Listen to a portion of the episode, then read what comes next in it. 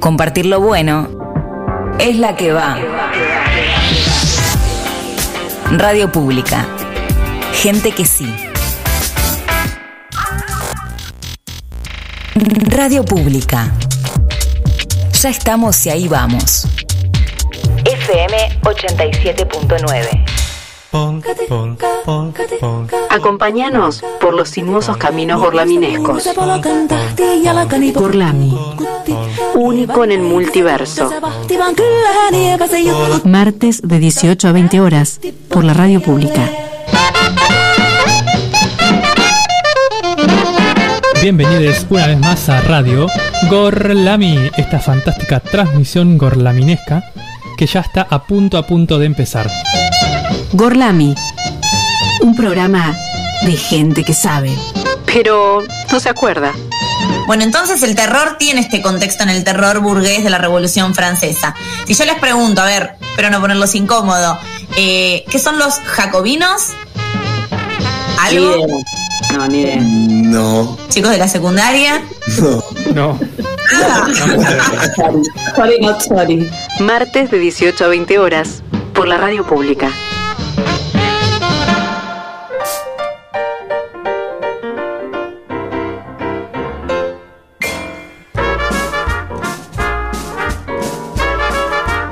Bienvenidos a Corlami. Bienvenidos a esta magnífica transmisión desde la Radio Pública de Luján. Empezamos con toda la energía Muy hoy. arriba, Espero que las hayan recibido.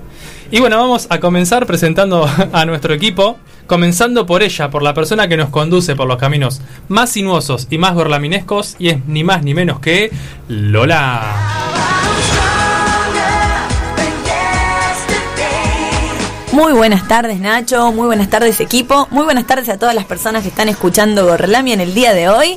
Hoy tenemos un día interesante. A mí me copa el tema del A mí me día. encanta. Sí, bueno, vos tenés experiencias personales para contar y hoy que somos pocos, que hay una rata Las ausente, Sí. eh, podés explayar, podés explayar en experiencias personales. Vamos a comenzar entonces dándole la bienvenida y acá me tengo que saltear a la amiga personal, pero igual le podemos mandar un saludo, ¿no? Sí, seguro Le vamos a... Y le tenemos que mandar. ¡Ay, chipá!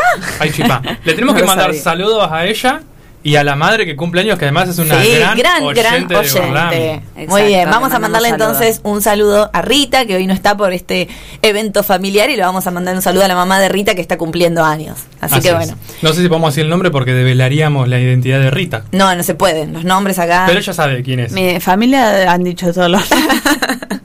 Bueno, pero no nombre y apellido. ok. Bueno, vamos a comenzar entonces dándole la bienvenida a él. Creo que tiene columna, ¿no? Sí. Sí, claro. Bueno, vamos a darle la bienvenida entonces a nuestro queridísimo Felipe.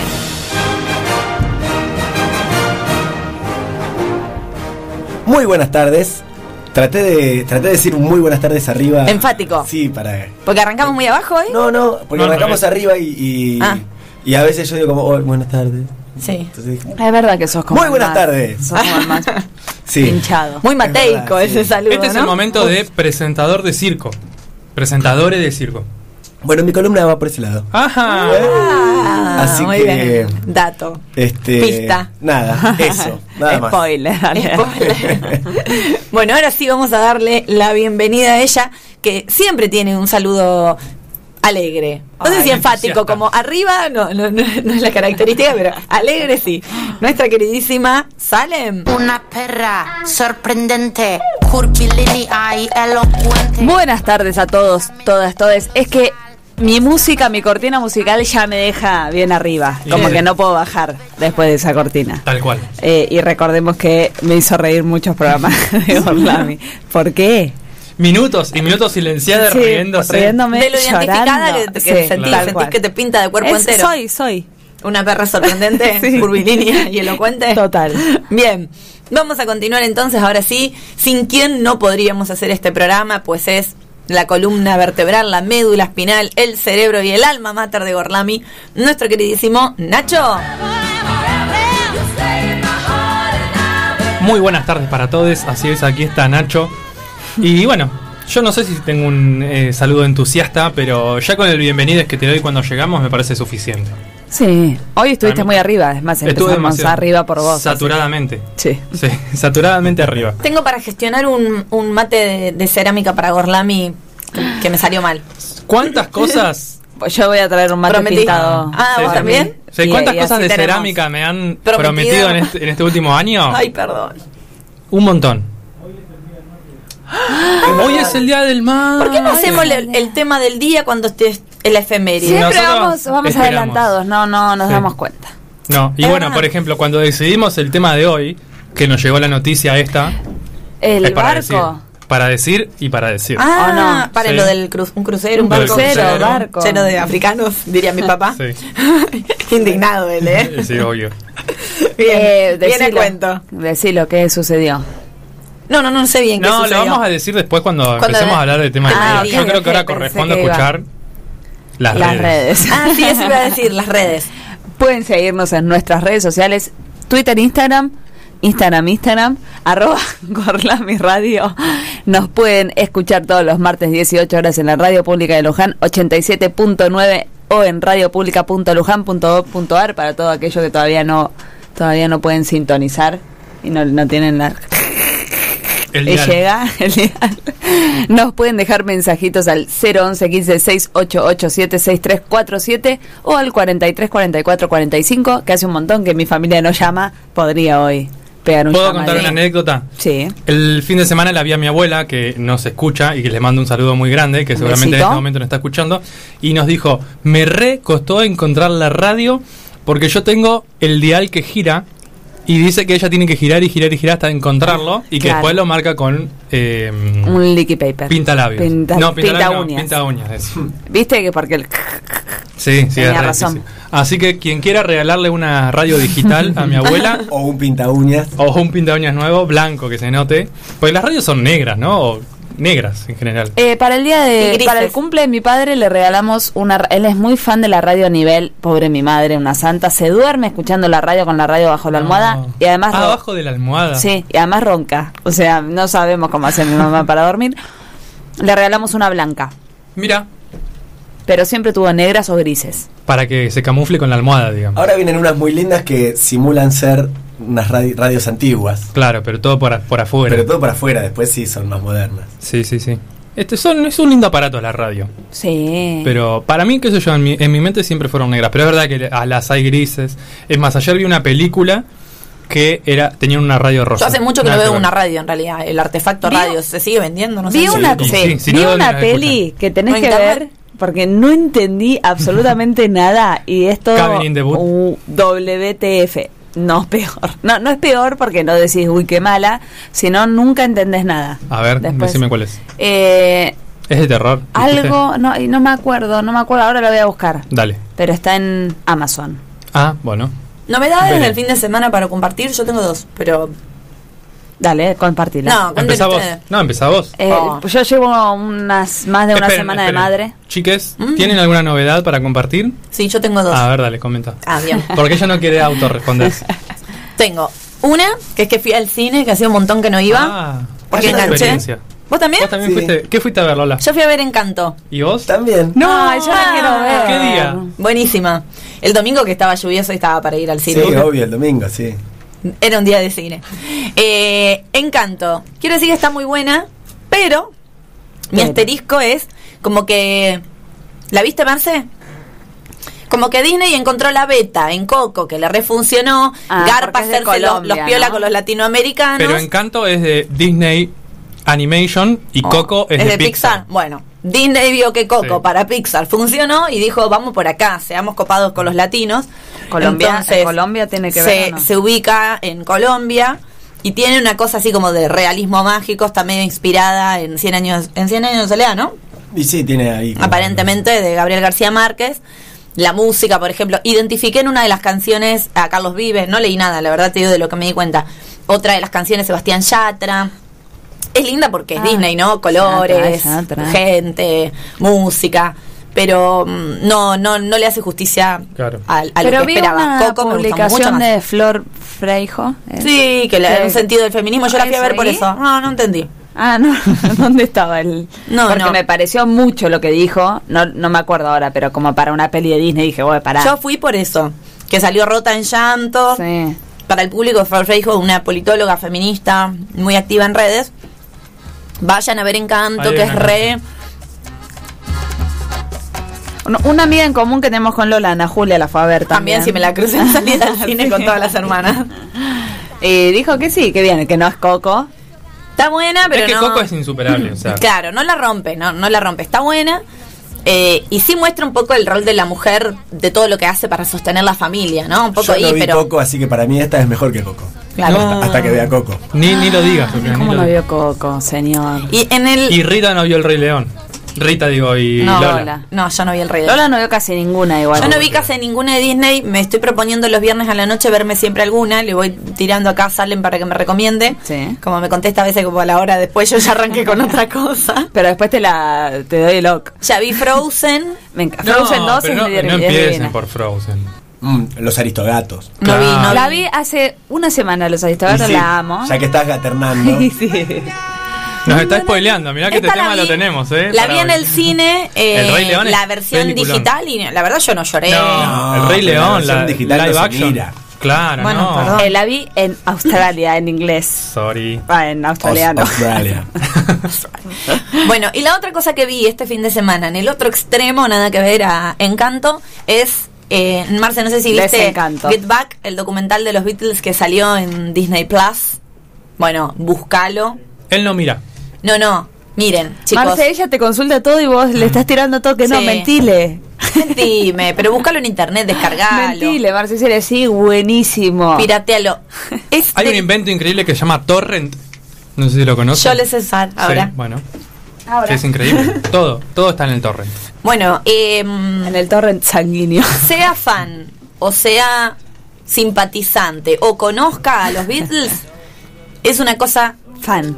hipnótica de ver. Quiero escuchar Porque son, y me quiero poner el buzo. son horas de una grabación de los Beatles en un ensayo, creo que es previo al, al show que dan en la terraza, que es el último show en vivo.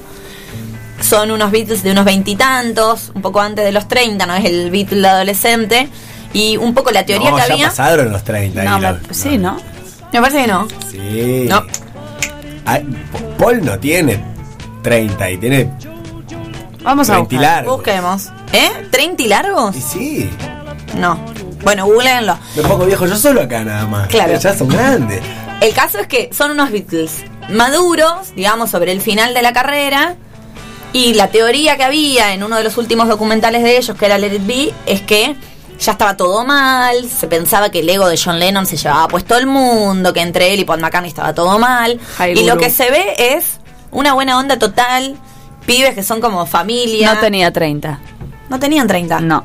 ¿Cuánto? Eh, Paul tenía. 27, 28 tendría. Exactamente 27. No te puedo creer. Parecía más viejo. No, no. Sí, están, es que es la época, están un poquito. Sí, sí. Se ve, por ejemplo, el momento exacto en el que componen este tema que está sonando. Empieza Paul zapando ahí, probando. Pero no son actores, son ellos. Son Es una- ellos. El director es el director de El Señor de los Anillos. Tiene 52 horas de grabación. Sí. Que hace un compilado. James Cameron, ¿no? No, no es James Cameron. El Señor de los Anillos. Me parece que no. Este Ya lo googleamos también. Peter algo era, creo. Peter Jackson. Ese. Creo que sí. Eh, y hizo Es como más, una combineta este tema con el la, audio. la pandereta la toca, Jackson, Fro- la toca Frodo Bolsón. Y Bilbo, que toca. Bueno, y se ve cómo están. Harrison, Ringo bostezando, Harrison mira como qué carajo está haciendo.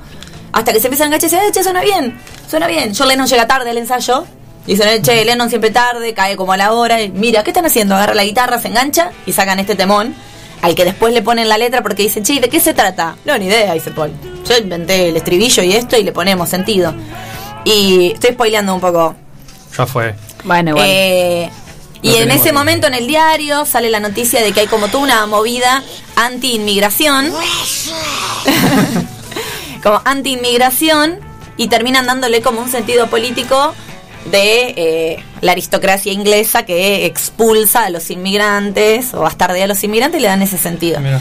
Pero amén de eso, es como estar todo el tiempo espiando genios. O sea, para Claro. mí es maravilloso. Y Sí, muy al ver, contrario de lo que se cree, hay una re buena onda entre Paul McCartney y John Lennon. Se nota que Paul McCartney es el que pone los puntos de che, loco, ¿qué queremos hacer? O sea, ¿va a salir esto o Yoko no? Ono es un bajón. Yoko Ono no se entiende, qué hace tejiendo ahí entre ellos, señora, vaya a su casa. Qué locura eso, ¿no? Porque es el estudio Aparte, gigante. de- dos, me- dos metros, aunque sea siempre ahí. Dos metros, claro. Los productores están dando vuelta en la escena, pero como en el escenarito que hay de ensayo, están ellos cuatro y ella en el medio leyendo el diario. Tipo, ¿con qué necesidad? Si yo después de ver ese documental tengo muchas ganas de saber más sobre John Lennon, ¿qué puedo hacer? Escuchar un... Escuchar un capítulo de Gorlami Ah, exacto. de artistas asesinados por sus fans, que están en Spotify. Es verdad. Bueno, nada, la verdad que fue. du- son tres episodios que duran dos horas y media cada uno. Yo vi uno y no lo terminé todavía, o sea. Ah. Sí, pues son ocho horas, me parece, en total. Son ocho horas de grabación. Pero es. Es como que te quedas colgado ahí viendo un diálogo sin sentido que dice subir la guitarra, bajar la guitarra, subir la guitarra, bajar la todo guitarra. lo que está bien. Paul McCartney es todo lo que está bien. Lamento mucho no haberlo ido a ver nunca. Yo fui. ¿En serio? Sí, por supuesto. Con mi Porque ahora va a morir y nunca fui. bueno, en fin, esas eran las cosas que quería comentar. Ahora, ¿ustedes tienen algo para compartir? Yo puedo, lo que puedo comentar es que mientras Felipe, Lola y Ana Julia estaban en el cine, yo transité un fatídico hecho en la puerta de mi casa. No. Ah, Espeluznante. Llovía. La noche recién había caído. Lluvia. No, ponemos una música más triste porque con esto no puedo. no está ambientado. Le exigía, ¿viste? No, Marce, vos haces lo que puedas. Que tu historia dure lo que tarda en comerme un chipá, por favor. Bueno. Eh, estábamos Yo esperando. Estoy comiendo con la boca abierta mientras hablo, ya fue. Estábamos esperando en la calidez de nuestro hogar. Estoy haciendo tiempo para que Marce lleve una música espeluznante. Ahí está, ahí está, genial. Eso es lo que necesitaba. Este, este ruido era el que se escuchaba. Lluvia afuera. Estábamos, sí, algunos truenitos. Estábamos esperando la cena que habíamos pedido esa noche. Mi ¿Qué novia, pediste? yo y Funky, mi perro. Habíamos pedido hamburguesas. Tranqui. Yo comí hamburguesa viernes y sábado. Un horror. Más o menos. Viernes y domingo yo. Eh, llega el delivery. Salgo a la puerta. Sale Funky conmigo. Funky había estado todo el día adentro, pobrecito, porque había llovido. Salió a pasear un ratito, pero no le alcanzó. No lo suficiente. No lo suficiente para lo que les voy a contar ahora. Abro la puerta, apenas arrimo para que pase la cajita con las hamburguesas. Usual. Y fa Pará, faltaban como en tres minutos para eso. Bueno, pero. Y Funky ve la oportunidad y sale corriendo. Sale corriendo, pero disparado mal. Nunca había corrido tan rápido en su vida.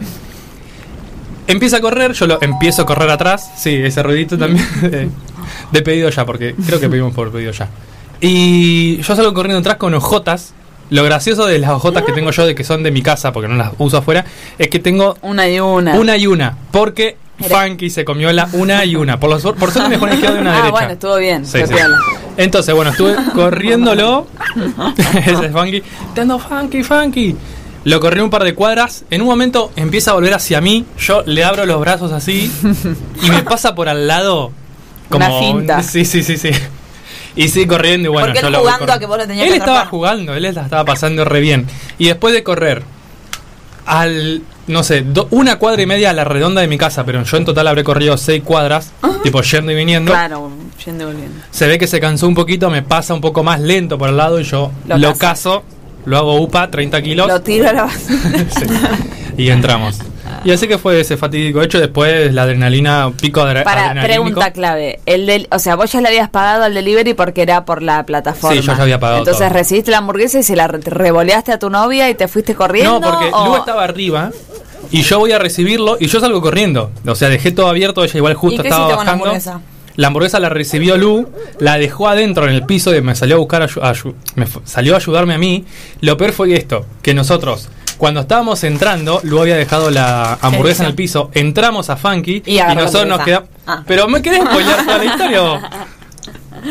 Yo, Exactamente mi, mi eso, sí. técnica No es, la agarró, pero estaban mordisqueando ahí la caja. mi técnica es tirarte al piso y empezar y vienen al toque porque empieza como No, espero que yo hice eso. O sea, No, yo me no, agaché... pero no te no creo que te haya escuchado el No, no, estaba re lejos, estaba Pensalo. tres cuartos de cuadra. Sí, lo voy a hacer, lo voy a hacer. Y tirate al piso, tirate. Corre, no lo dejes. cuando lo estás por agarrar, igual, se agacha, se queda en posición como que, ok, La- lo la- atrapo y cuando lo vas a agarrar, abajo, sí. ¡pum! sale corriendo. No hay posibilidad de agarrarlo cuando se Sí, me sí, escapa.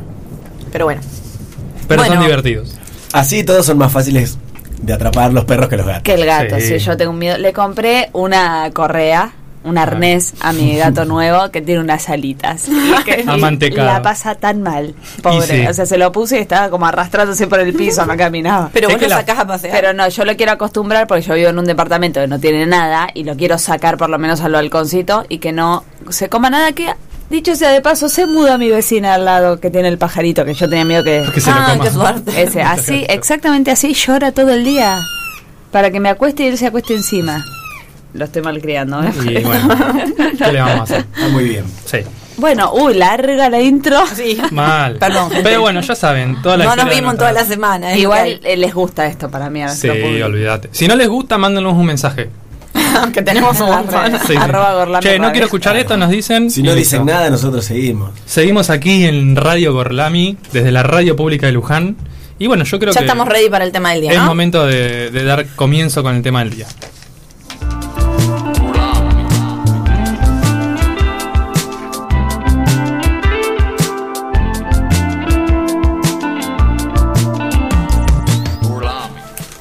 Muy bien, como habrán visto en esa bella foto que compartimos en el Instagram, Muy de paso le damos gracias a Nacho que además de todo Hace la... hace las la fotografías Charlie para- García lo dibujó, Lo él. yo. Sí, Claro. no, un- Y a Rita que la subió. y a Rita que la subió temprano, porque estaba preguntando temprano. Eh, hoy vamos a hablar de Sudáfrica. Para los que no nos escuchan tan seguido, en Gorlami el tema del día a veces es un país, a veces puede ser un personaje, un tema random, algún producto de la naturaleza, tipo cacao, tabaco, café. Y hoy, como país, que hacía rato que no hacíamos, el- o ¿cuál hicimos último? ¿Honduras? Haití. Haití. Haití. Eh, Uh, estuve muy rápida, ¿eh? Sí, Haití. Haití. Eh, rápido como en la noche de genios que estuvimos el sábado. No dijimos nada de eso y después por ahí al final comentamos algo. Sí, la fatídica noche de Porque genios. faltaba yo, Sí. que yo Sí. los conozco a todos esos. Ah, no, nos robaron, mano armada. Bueno, eh, vamos a hablar un poco de Sudáfrica. Un país del que se sabe mucho, se sabe poco, porque en el imaginario colectivo, y es todo producto también del racismo y la discriminación que se apodera de nosotros, África es todo una sola cosa, ¿no? Nadie sabe distinguir del Congo, de Etiopía, de Sudáfrica, de Nigeria, para nosotros es África. Como hoy me dijo, allá me dijo mi papá, De viene Cabo Verde, que ahora es un famoso. barco lleno de africanos. ¿No? No se sabe de dónde. Eh, vamos a hablar un poco de Sudáfrica, país del que sabemos que es por lo menos parte de la cuna de la humanidad, para aquellos que no saben todo lo que tiene que ver con el proceso de hominización, no me quiero poner muy técnica, pero el origen del hombre como Pero especie no lo puede evitar.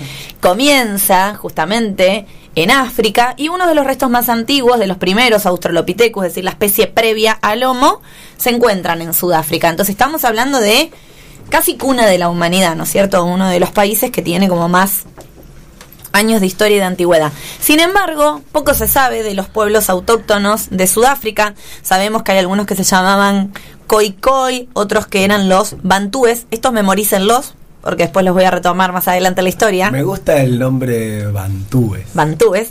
Zulúes, que eso por ahí se- los han escuchado un poco más. Esos y otros en la guerra. que son, claro, otentotes, algo así. Bueno, pero en sí no hay tanto registro material, si se saben que eh, las tribus o las etnias de estos pueblos eran generalmente nómades, sí, no había pueblos establecidos de manera sedentarizada. Esto hace que no haya tanto registro material de estas comunidades. Entonces, ¿qué es de lo que tenemos más registro? Bueno, de la historia de Sudáfrica asignada por la colonización, ¿no es cierto? Distintas épocas de imperialismo, a saber, primeros colonizadores de Sudáfrica, siglo XV, portugueses. Más que nada toman, saben que Sudáfrica está ahí como en la puntita, debajo, toman como este lugar un lugar de paso para el resto del comercio internacional. Piensen que en esa época Europa comerciaba mucho con la India, con distintos países de Asia, entonces era como el paso obligado. Los portugueses lo habían llamado Cabo de las Tormentas por las difíciles condiciones climáticas que tenían que atravesar. Entonces, como había tanta tormenta entre Portugal para llegar a la India, este punto como parada era como muy estratégico. Ya en el siglo... Una sí. pregunta, ¿no? Que fue más o menos en el tiempo en que Colón. Exacto. Colón claro. dice yo voy a dar la vuelta al mundo. Claro. Los portugueses dicen yo paso por abajo de Sudáfrica. De Sí. África. No, y, y que en realidad cuenta la historia que Colón nunca quiso llegar a América, sino que lo que estaban buscando era justamente el camino alternativo a la India, la ruta de la seda, de las especies y demás. Bueno, pero estos tipos lo, iban por el buen camino. Gracias, Colón. no cruzaron el Atlántico, entonces armaron Gracias por ahí descubrirnos. como una paradita en lo que es Sudáfrica. Ya en el siglo XVII lo que era la potencia de esa época era Holanda, eh, va a establecer ahí su colonia y ya sí va a sentar las bases para desarrollar sobre todo la agricultura. Dicen que traían mano de obra de otros países que todavía no estaban constituidos, por supuesto, como países o como estados, eh, pero de lo que hoy es la zona de Nigeria, de Etiopía, lo llevaban como mano de obra a Sudáfrica.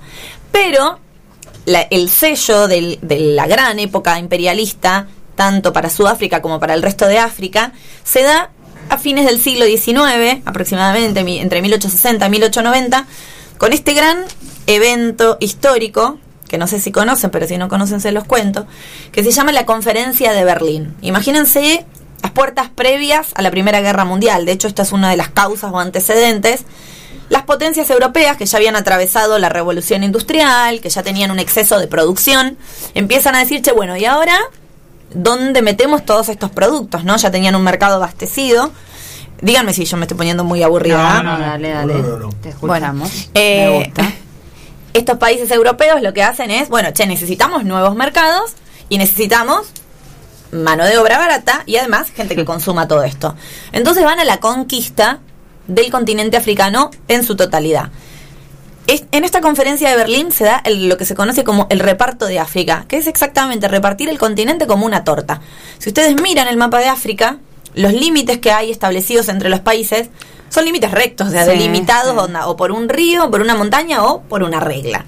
Entonces, ahí se midieron entre las potencias a ver quién era más pillo que el otro. Y digo, bueno, esto para mí, esto para vos, o sea, suena medio absurdo, pero fue así. Mm. Esto para mí, esto para vos. Y obviamente, si pintáramos esos países de colores, lo que le quedó a Inglaterra, lo que le quedó a Portugal, lo que le quedó a Bélgica, podemos establecer en orden de jerarquías qué países tenían más poder que otros, ¿no? Obviamente, Francia e Inglaterra encabezaron la lista de los países que se repartieron en la pérdida acumulando resentimiento quedó Alemania. Alemania, no importa cuándo le hace esto, es acumulando resentimiento. Eh, Inglaterra se quedó entonces con esta parte de, de Sudáfrica. Perdón. ¿Cuál es uno de los principales problemas de todo el continente africano y en particular también de Sudáfrica? Que estos límites que se establecieron no tuvieron en cuenta las comunidades previas, ni tuvieron en cuenta dónde se establecían las etnias y no tuvieron en cuenta si etnias enemigas quedaban asentadas en un mismo lugar. De hecho, esto es uno de los conflictos que estaría bueno para hacer un programa alguna vez de Ruanda. El gran genocidio que se da en Ruanda en el 94 son dos comunidades que se asesinan entre sí porque quedan dentro de un mismo Estado-nación cuando eran comunidades enemigas. ¿Por qué? Bueno, porque los límites los establecieron los europeos. Los ingleses se establecen en Sudáfrica. Dicen, minga que me vas a sacar de acá porque descubren que en Sudáfrica hay dos recursos fundamentales, diamante y oro. ¿Sí? Entonces de acá no me sacás, pero con las patas para adelante. Pero obviamente ya estaban los holandeses ahí. Así que, que se conocían también como Africans va a suceder entre los británicos y los holandeses las famosas guerras anglo-boers. Boers se les llamaba a los campesinos holandeses. Gana Inglaterra esta guerra, los holandeses, bueno, los que estaban establecidos se quedan, los que estaban gobernando, entre comillas, se van. Inglaterra pasa a formar parte del gobierno oficial de esto que va a ser el Estado sudafricano. ¿sí? En 1910 va a pasar a llamarse la Unión Sudafricana como parte de las colonias británicas. Y va a formar parte de la Commonwealth, que es la unión de todos los países amiguis de la reina, ¿no? Los países como que la reina apadrina. ¿Qué es lo más característico del imperialismo en Sudáfrica? Bueno, esto es algo que no había pasado, si bien el racismo y la discriminación era moneda corriente en todos los países conquistados por los países imperialistas, en el caso de Sudáfrica se hace aún más visible con un fenómeno que ya hemos nombrado en este programa en otras oportunidades, que se conoce como, yo le digo, apartheid. Pero no es así. Mientras, pero algunos dicen apartheid. Buscaba y leía la palabra, era Rita eh, corrigiendo a cualquiera que la diga porque ella tiene una manera. Que ¿Cómo dice Rita? Rita, mándanos un audio de cómo se dice. ¿Eh? Hoy no, está, así que yo voy a decir apartheid y si a Rita no le gusta, lo siento, hubieras venido. Y a Rita le gusta Soledad Pastoruti. Lo, queremos dejar sentado en este programa. Le encanta. Revolea el poncho cuando lo escucha. Hay un debate similar con eh, Shanghai o Shanghai. con Hurlingham y Harlingham. Bien, eh, bueno, este sistema que significa desarrollo separado, en realidad ya estaba vigente en la época que Holanda era eran los colonizadores, digamos, de Sudáfrica, pero lo hacían de manera implícita, onda los negros Los- por aquí y los blancos por allá. ¿Eran los esos Africans, eran los sí. boers? No, no, es lo mismo. Ah, Sí, Eh, son los dos. eran africans o ¿No boers. estás escuchando a Lola? sí, pero pensé que eran. Pero pensé que Me los- siento ignorada, chicos. pero pensé No, que, no, tranqui. que por ahí africans eran los holandeses No, y no. boers eran los. Es lo mismo. Holandeses. No, no, boers y africans. Apartheid. ¿Cómo, cómo de nuevo? Apartheid. Apartheid. Bueno. Aparte. Apartheid, en ningún momento hay No, una- nadie Dice dice apartheid. Bueno, dice apartheid. Y yo digo apartheid. aparte. Bueno, el apartheid, amigo, eh, es esta separación racial, esta segregación racial entre blancos y negros. Que cuando estaba la colonia holandesa ya sucedía de manera implícita. Cuando ocupan los, ingleses, dice, che, esto me sirve, digamos, mantengámoslo, pero en 1848 se formalizó a partir de un sistema de leyes como una manera oficial de organizar el Estado sudafricano, ¿no? Entonces esto se escribe en distintas normas que va a establecer cómo van a separar blancos de negros en un montón de aspectos a saber. No, no es un dato menor decir que hasta ese momento la población era de un 21% población blanca contra un 79% de población negra, ¿no? Como que era la mayoría. ¿Cómo justifican? Supermayoría. Supermayoría. ¿Cómo justifican eh, los gobernantes, los líderes del Estado sudafricano, este sistema de desarrollo separado bajo la teoría del darwinismo social?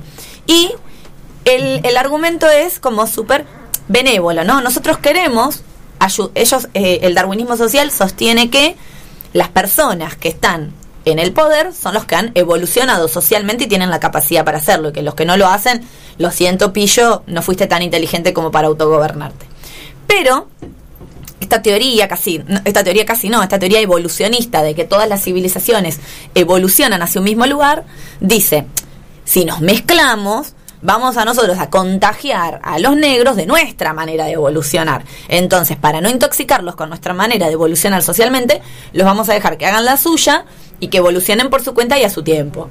Entonces, Ah, bueno. ¿Por qué, por qué ella se anotó todo? Sí, la verdad que está hablando así, ¿eh? de corrido, sin todo, Porque está todo me- en su cerebro. Porque me interesa. Eh, ¿En qué consistió particularmente este sistema de desarrollo separados? Bueno, por un lado, en la división de espacios, tanto públicos como privados, donde había caminos de ingreso para blancos, caminos de ingreso para negros, playas para blancos, para negros, escuelas, hospitales, hasta ambulancias. Esto quiere decir, le da un ataque al corazón. Una persona negra pasa una ambulancia blanca súper no. equipada. A ver, persona negro. Uy, no puedo. Llámate una ambulancia para negros.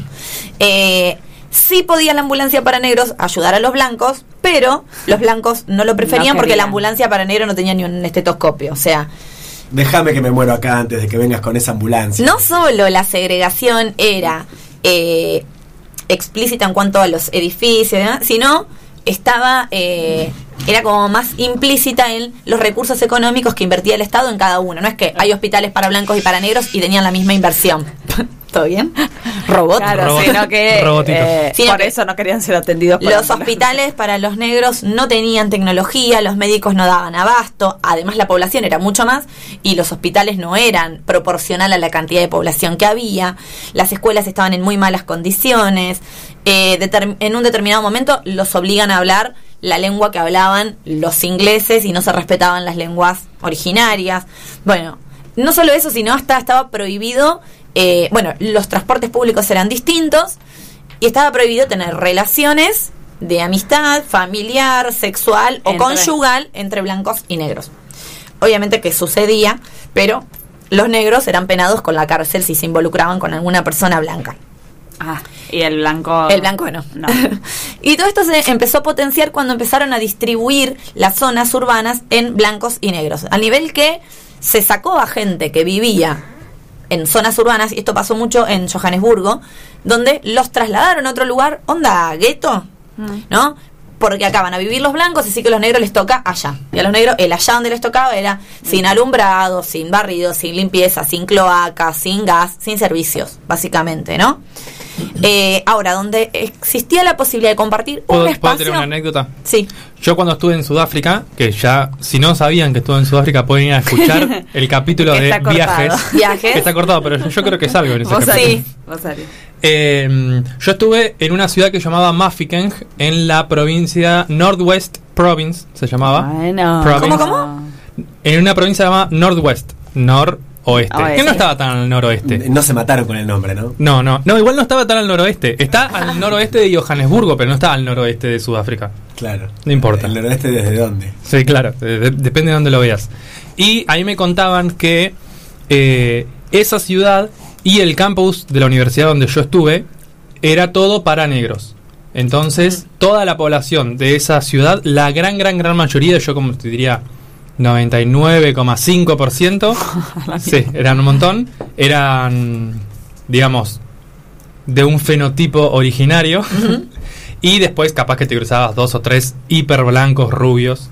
claro. Eh, pero bueno, como que esa segregación todavía se nota. Yo fui en Claro. 2015. Sí, obvio, se sostiene porque la, la división territorial que se hizo quedó sostenida en el tiempo.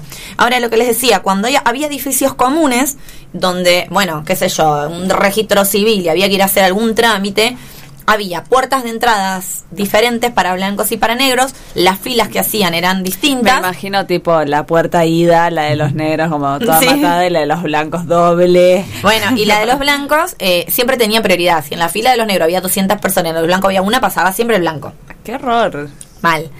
Ya en el 83 se empiezan a abrir un par de privilegios, esto es genial, porque la división racial va a ser un poco más estricta. Van a estar los blancos, los negros y los mestizos. Por los mestizos van a empezar a entender indios, sí, pero sucia, indios de indios inmigrantes de la India que vivían Mm. en Sudáfrica y mulatos que eran de épocas anteriores mestizos, ¿no? De mezcla, digamos, gente que había tenido relaciones blanco con negro y era uno medio marrón. Gris. Estos, Que en Sudáfrica le dicen yellow bone, como ¿posta? eh, Hueso hueso, amarillo. amarillo. Sí. Mira. Bueno, estos mestizos van a empezar a tener una especie de privilegios, que es que van a, van a crear una especie de parlamento para los mestizos para que tengan alguna participación política. En realidad en el parlamento no les daban ni cinco de bola, pero era como para que se sientan escuchados, ponele. Y eh, de estos mestizos, lo, lo interesante es que los mestizos no podían transitar las zonas donde había negros. Los blancos tampoco podían ir a las zonas donde había negros. Entonces, claro, black and white. Vos, eh, mestizo, tenías que ir a visitar a tu madre negra a la otra punta de su... No podías. Era No. ilegal.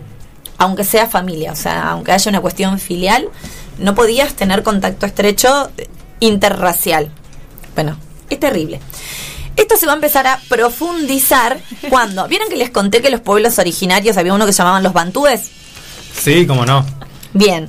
Eh, Africans. para sumar, eh, para seguir aportando a la segregación de este Estado sudafricano, los ingleses no tienen mejor idea. Y cuando hablo de los ingleses, hablo de los ingleses o de los sudafricanos blancos, herederos de los ingleses que ocupaban los espacios de poder. Que decir, no, lo que pasa es que esta gente no tiene los mismos derechos que nosotros porque en realidad no son de nación sudafricana. Su nación, comillas, comillas, son bantúes. Entonces, vamos a crear un Estado dentro de Sudáfrica, ¿no? como, un- como el Vaticano dentro de Italia, que va a ser el Estado de los bantúes. Les vamos a hacer un pasaporte que diga que su nacionalidad es bantú o bantúes o como sea. Y eso va a demostrar por qué no tienen los mismos derechos, porque en realidad se los va a considerar personas de tránsito en el Estado de Sudáfrica. Entonces, los sudafricanos eran personas de tránsito de su propio país, con un pasaporte como que eran visitantes, ¿sí? Eh, la ONU ya se horrorizó con esto, para que se horrorice la ONU, ¿no? Bueno, Dale, ONU. Bueno, la ONU igual vimos ahí en. eh, ¿Se acuerdan cuando hablé de su, Sudamérica? ah, allá voy, allá voy. Como que la ONU se despertó un poco tarde igual también. Sí, la ONU se horroriza, pero se horroriza cuando le- la, la cagada ya está hecha, ¿no? Y aparte, la, la única impresión que me da es que lo que ellos hacen es horrorizarse verbalmente. y decir, ¡Ay, qué horror! Y se horroriza porque no le queda otra por ahí. Claro. Y escriben Claro. un informe de horrorizamiento. Totalmente. Pero no se involucran directamente, ¿no? No hay una movilización de cascos blancos libre en Sudáfrica. No. Digamos que la base de no involucrarse es la misma que el apartheid. Claro. Que decían, ellos tienen su evolución, nosotros tenemos la misma, no podemos sí, no, no nos involucremos en esto. Ahora, ustedes se preguntarán, bueno, che, los ingleses dijeron los negros para allá, los blancos para acá, les quitaron todo tipo de derechos y la población negra en Sudáfrica, nada. No, por supuesto que hubo resistencia de todo tipo, más pacífica, menos pacífica. Dos de los grandes líderes de la resistencia eh, de algo que se llamó el Congreso Nacional Africano, que era como un partido político que buscaba la liberación y la posibilidad de expresión y la capacidad de votar, sobre todo porque no podían participar políticamente, son, por un lado, Nelson Mandela, súper conocido, líder del movimiento de desobediencia civil, Morgan Freeman. Morgan Freeman, para los que no lo conocen, y eh, Steve Biko, que no es tan conocido, que es otro gran militante, ¿Lo matan a Vico o no? Sí. spoiler, Ah, perdón. Eh, Steve Biko, que era un estudiante que también luchaba por la liberación del pueblo negro, pero en sus manifestaciones pacíficas, en sus marchas, eh, hubo obviamente grandes represiones por parte del Estado y una de las más grandes fue en 1963, donde hubo 18.000 personas arrestadas, varios muertos y entre estos arrestados Nelson Mandela, a quien le dan prisión perpetua. Eh, antes de irme con Mandela voy a contar un poquitito lo de Biko. Eh, Steve Biko es prisionero en esta misma situación y es torturado hasta el hartazgo para que testimonie sobre la organización civil que habían fundado, quiénes eran los líderes, quiénes participaban, bla, bla, bla. Eh, Steve Biko se descompensa y obviamente había un hospital de blancos cerca, más No. no lo llevaron, lo cargaron en la caja de una camioneta con un animal y hicieron kilómetros y kilómetros con él torturado atrás. Al hospital Aunque negro el- más lejos de todos. Las pericias demostraron que había sido torturado y asesinado. Nada. Nadie fue enjuiciado por esto y bueno, nada. Él muere en esa condición. Pero antes de continuar, me Qué zarpado, porque eso es como vivir en dos dimensiones distintas. Es como que los blancos vivían en una dimensión donde tenían todos sus privilegios Totalmente. y el resto de la población vivía Porque además en otra dimensión donde totalmente había alguien ahí. extremo en el mismo Claro. lugar. Porque una cosa es donde hay algunos con Y no es en el mismo lugar, es en su lugar, porque Sí, en definitiva los otros no dejan de ser los invasores, Sí, ¿no? Los colonizadores, Sí, lo que y se están imponiendo. Lo terrible de estas situaciones, como pasó en la dictadura en Argentina o eh, después de la, del holocausto, cuando, hay, cuando empiezan los juicios, anda a agarrar a todo el mundo que Sí, participó sí, en las torturas. Sí, porque Se- En aparte- un momento la justicia hace un corte y dice, bueno, de acá para acá, ya está. Hay una película muy buena, de, no me acuerdo cómo se llama. Punto final, ¿no? Eh, sí. Filadelfia. Este, no, una que transcurre en Sudáfrica, que un, un negro torturado encuentra tomando mate, mate no, pero sería mate, encuentra tomando Un vino, mate un vino. A la orilla de, a la orilla del río, a la persona que estaba a cargo de torturarlo a él, Claro. ¿no? Claro. Y ve que está libre y... Sí, y, y- Entonces, bueno, la película pregunta, hace un poco esa pregunta, dice, ¿le corresponde a él vengarse en este momento o no? Bueno, Que ahí está un poquito también la Eso es pregunta. interesante porque esta es la, la figura, digamos, la importancia de Nelson Mandela en esta reconstrucción, en esta reparación histórica que va a necesitar Sudáfrica después de, después de todos estos años de, de humillación de la población negra. En el 63, Mandela cae preso y le dan cadena perpetua por traición a la patria, ¿no? Bueno. Eh, en su juicio, donde lo condenan a cadena perpetua, dice esto que me gustaría compartirles, porque habla un poco de la esencia de Mandela. Dice, he luchado contra la dominación de los blancos y contra la dominación de los negros. He deseado una democracia ideal y una sociedad libre en que todas las personas vivan en armonía y con igualdad de oportunidades. Es un ideal con el cual quiero vivir y lograr, pero si fuese necesario, también sería un ideal por el cual estoy dispuesto a morir. Ese fue su testimonio en el juicio, donde Nelson Mandela cuando hablaba no decía cu- cualquier cosa. no decía para nada cualquier cosa. El tipo estuvo 27 años en prisión. Ya eh, en la década de los 60, avanzado los 60, después de toda esta represión, muchos muertos, presos políticos, y ya lo que pasaba en el apartheid era como muy popular, se estaba sabiendo en el resto del mundo. Eh, en uno de los episodios de Gorlami, Felipe nos compartió cómo la comunidad internacional empieza a rechazar a Sudáfrica, ¿no? Empieza a quedar medio segregada. Eh, son eliminados de la Commonwealth en el 61, no se los deja participar de las Olimpiadas, la ONU empieza como a exigir medidas reparatorias que resuelvan el tema de, de la segregación racial y demás, y entra en crisis este sistema de apartheid por dos cosas, no solo porque eh, la comunidad internacional estaba presionando y la opinión pública era cada vez más fuerte, sino porque económicamente ya no era redituable. ¿Por qué? Porque más allá de que Sudáfrica exportaba diamantes y oro, que era lo que mantenía la economía ahí, lo que sostenía, no había una retribución de lo que era el mercado interno. ¿Por qué? Porque la mayoría de la población seguía siendo negra y la población negra era mano de obra semiesclava, o sea, eran muy mal pagos y no tenían dinero para sostener el mercado interno consumiendo, no podían consumir. Entonces, necesitaban, y fíjense cómo el fin de mejorar la calidad de vida de la población negra y de ampliar los derechos civiles, políticos, lo que fuera, no es por un sentido humanitario, sino es por un sentido netamente capitalista y económico. Es, che, tenerlos oprimidos ya no nos reditúa. O sea, necesitamos que esta gente consuma, entonces démosles un poco de derechos para que ganen más y puedan consumir. En el 91 finalmente ya se empieza a desmantelar el sistema legal de lo que es el apartheid y eh, el presidente que estaba en ese momento, que no me anoté el nombre, eh, empieza a hacer algo como muy participativo a la población, con distintos referéndums y demás, para ver si estaban de acuerdo con abrir a elecciones, dejar a la participación. Se termina logrando en el 93 una reforma de la Constitución y en el 94 en las primeras elecciones donde la población negra, o sea, ya para este entonces la población blanca había descendido un 15%. Entonces, la población negra, que obviamente era la mayoría, ya era la mayoría, pero ahora aún más, puede votar y gana Nelson Mandela, que había sido liberado recientemente, quien es el primer presidente negro en el 94 de un país poblado en su totalidad por negros.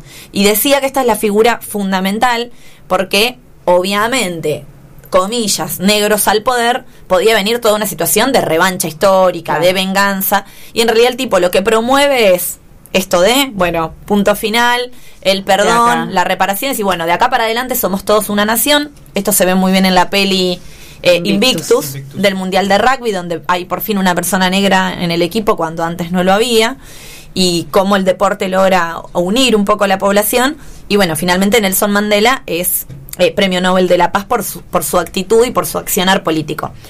Lo último que quería decir, que me parece muy importante, hay toda una cuestión... antes de que termines, ahí está el Día Nacional de Nelson Mandela en Sudáfrica.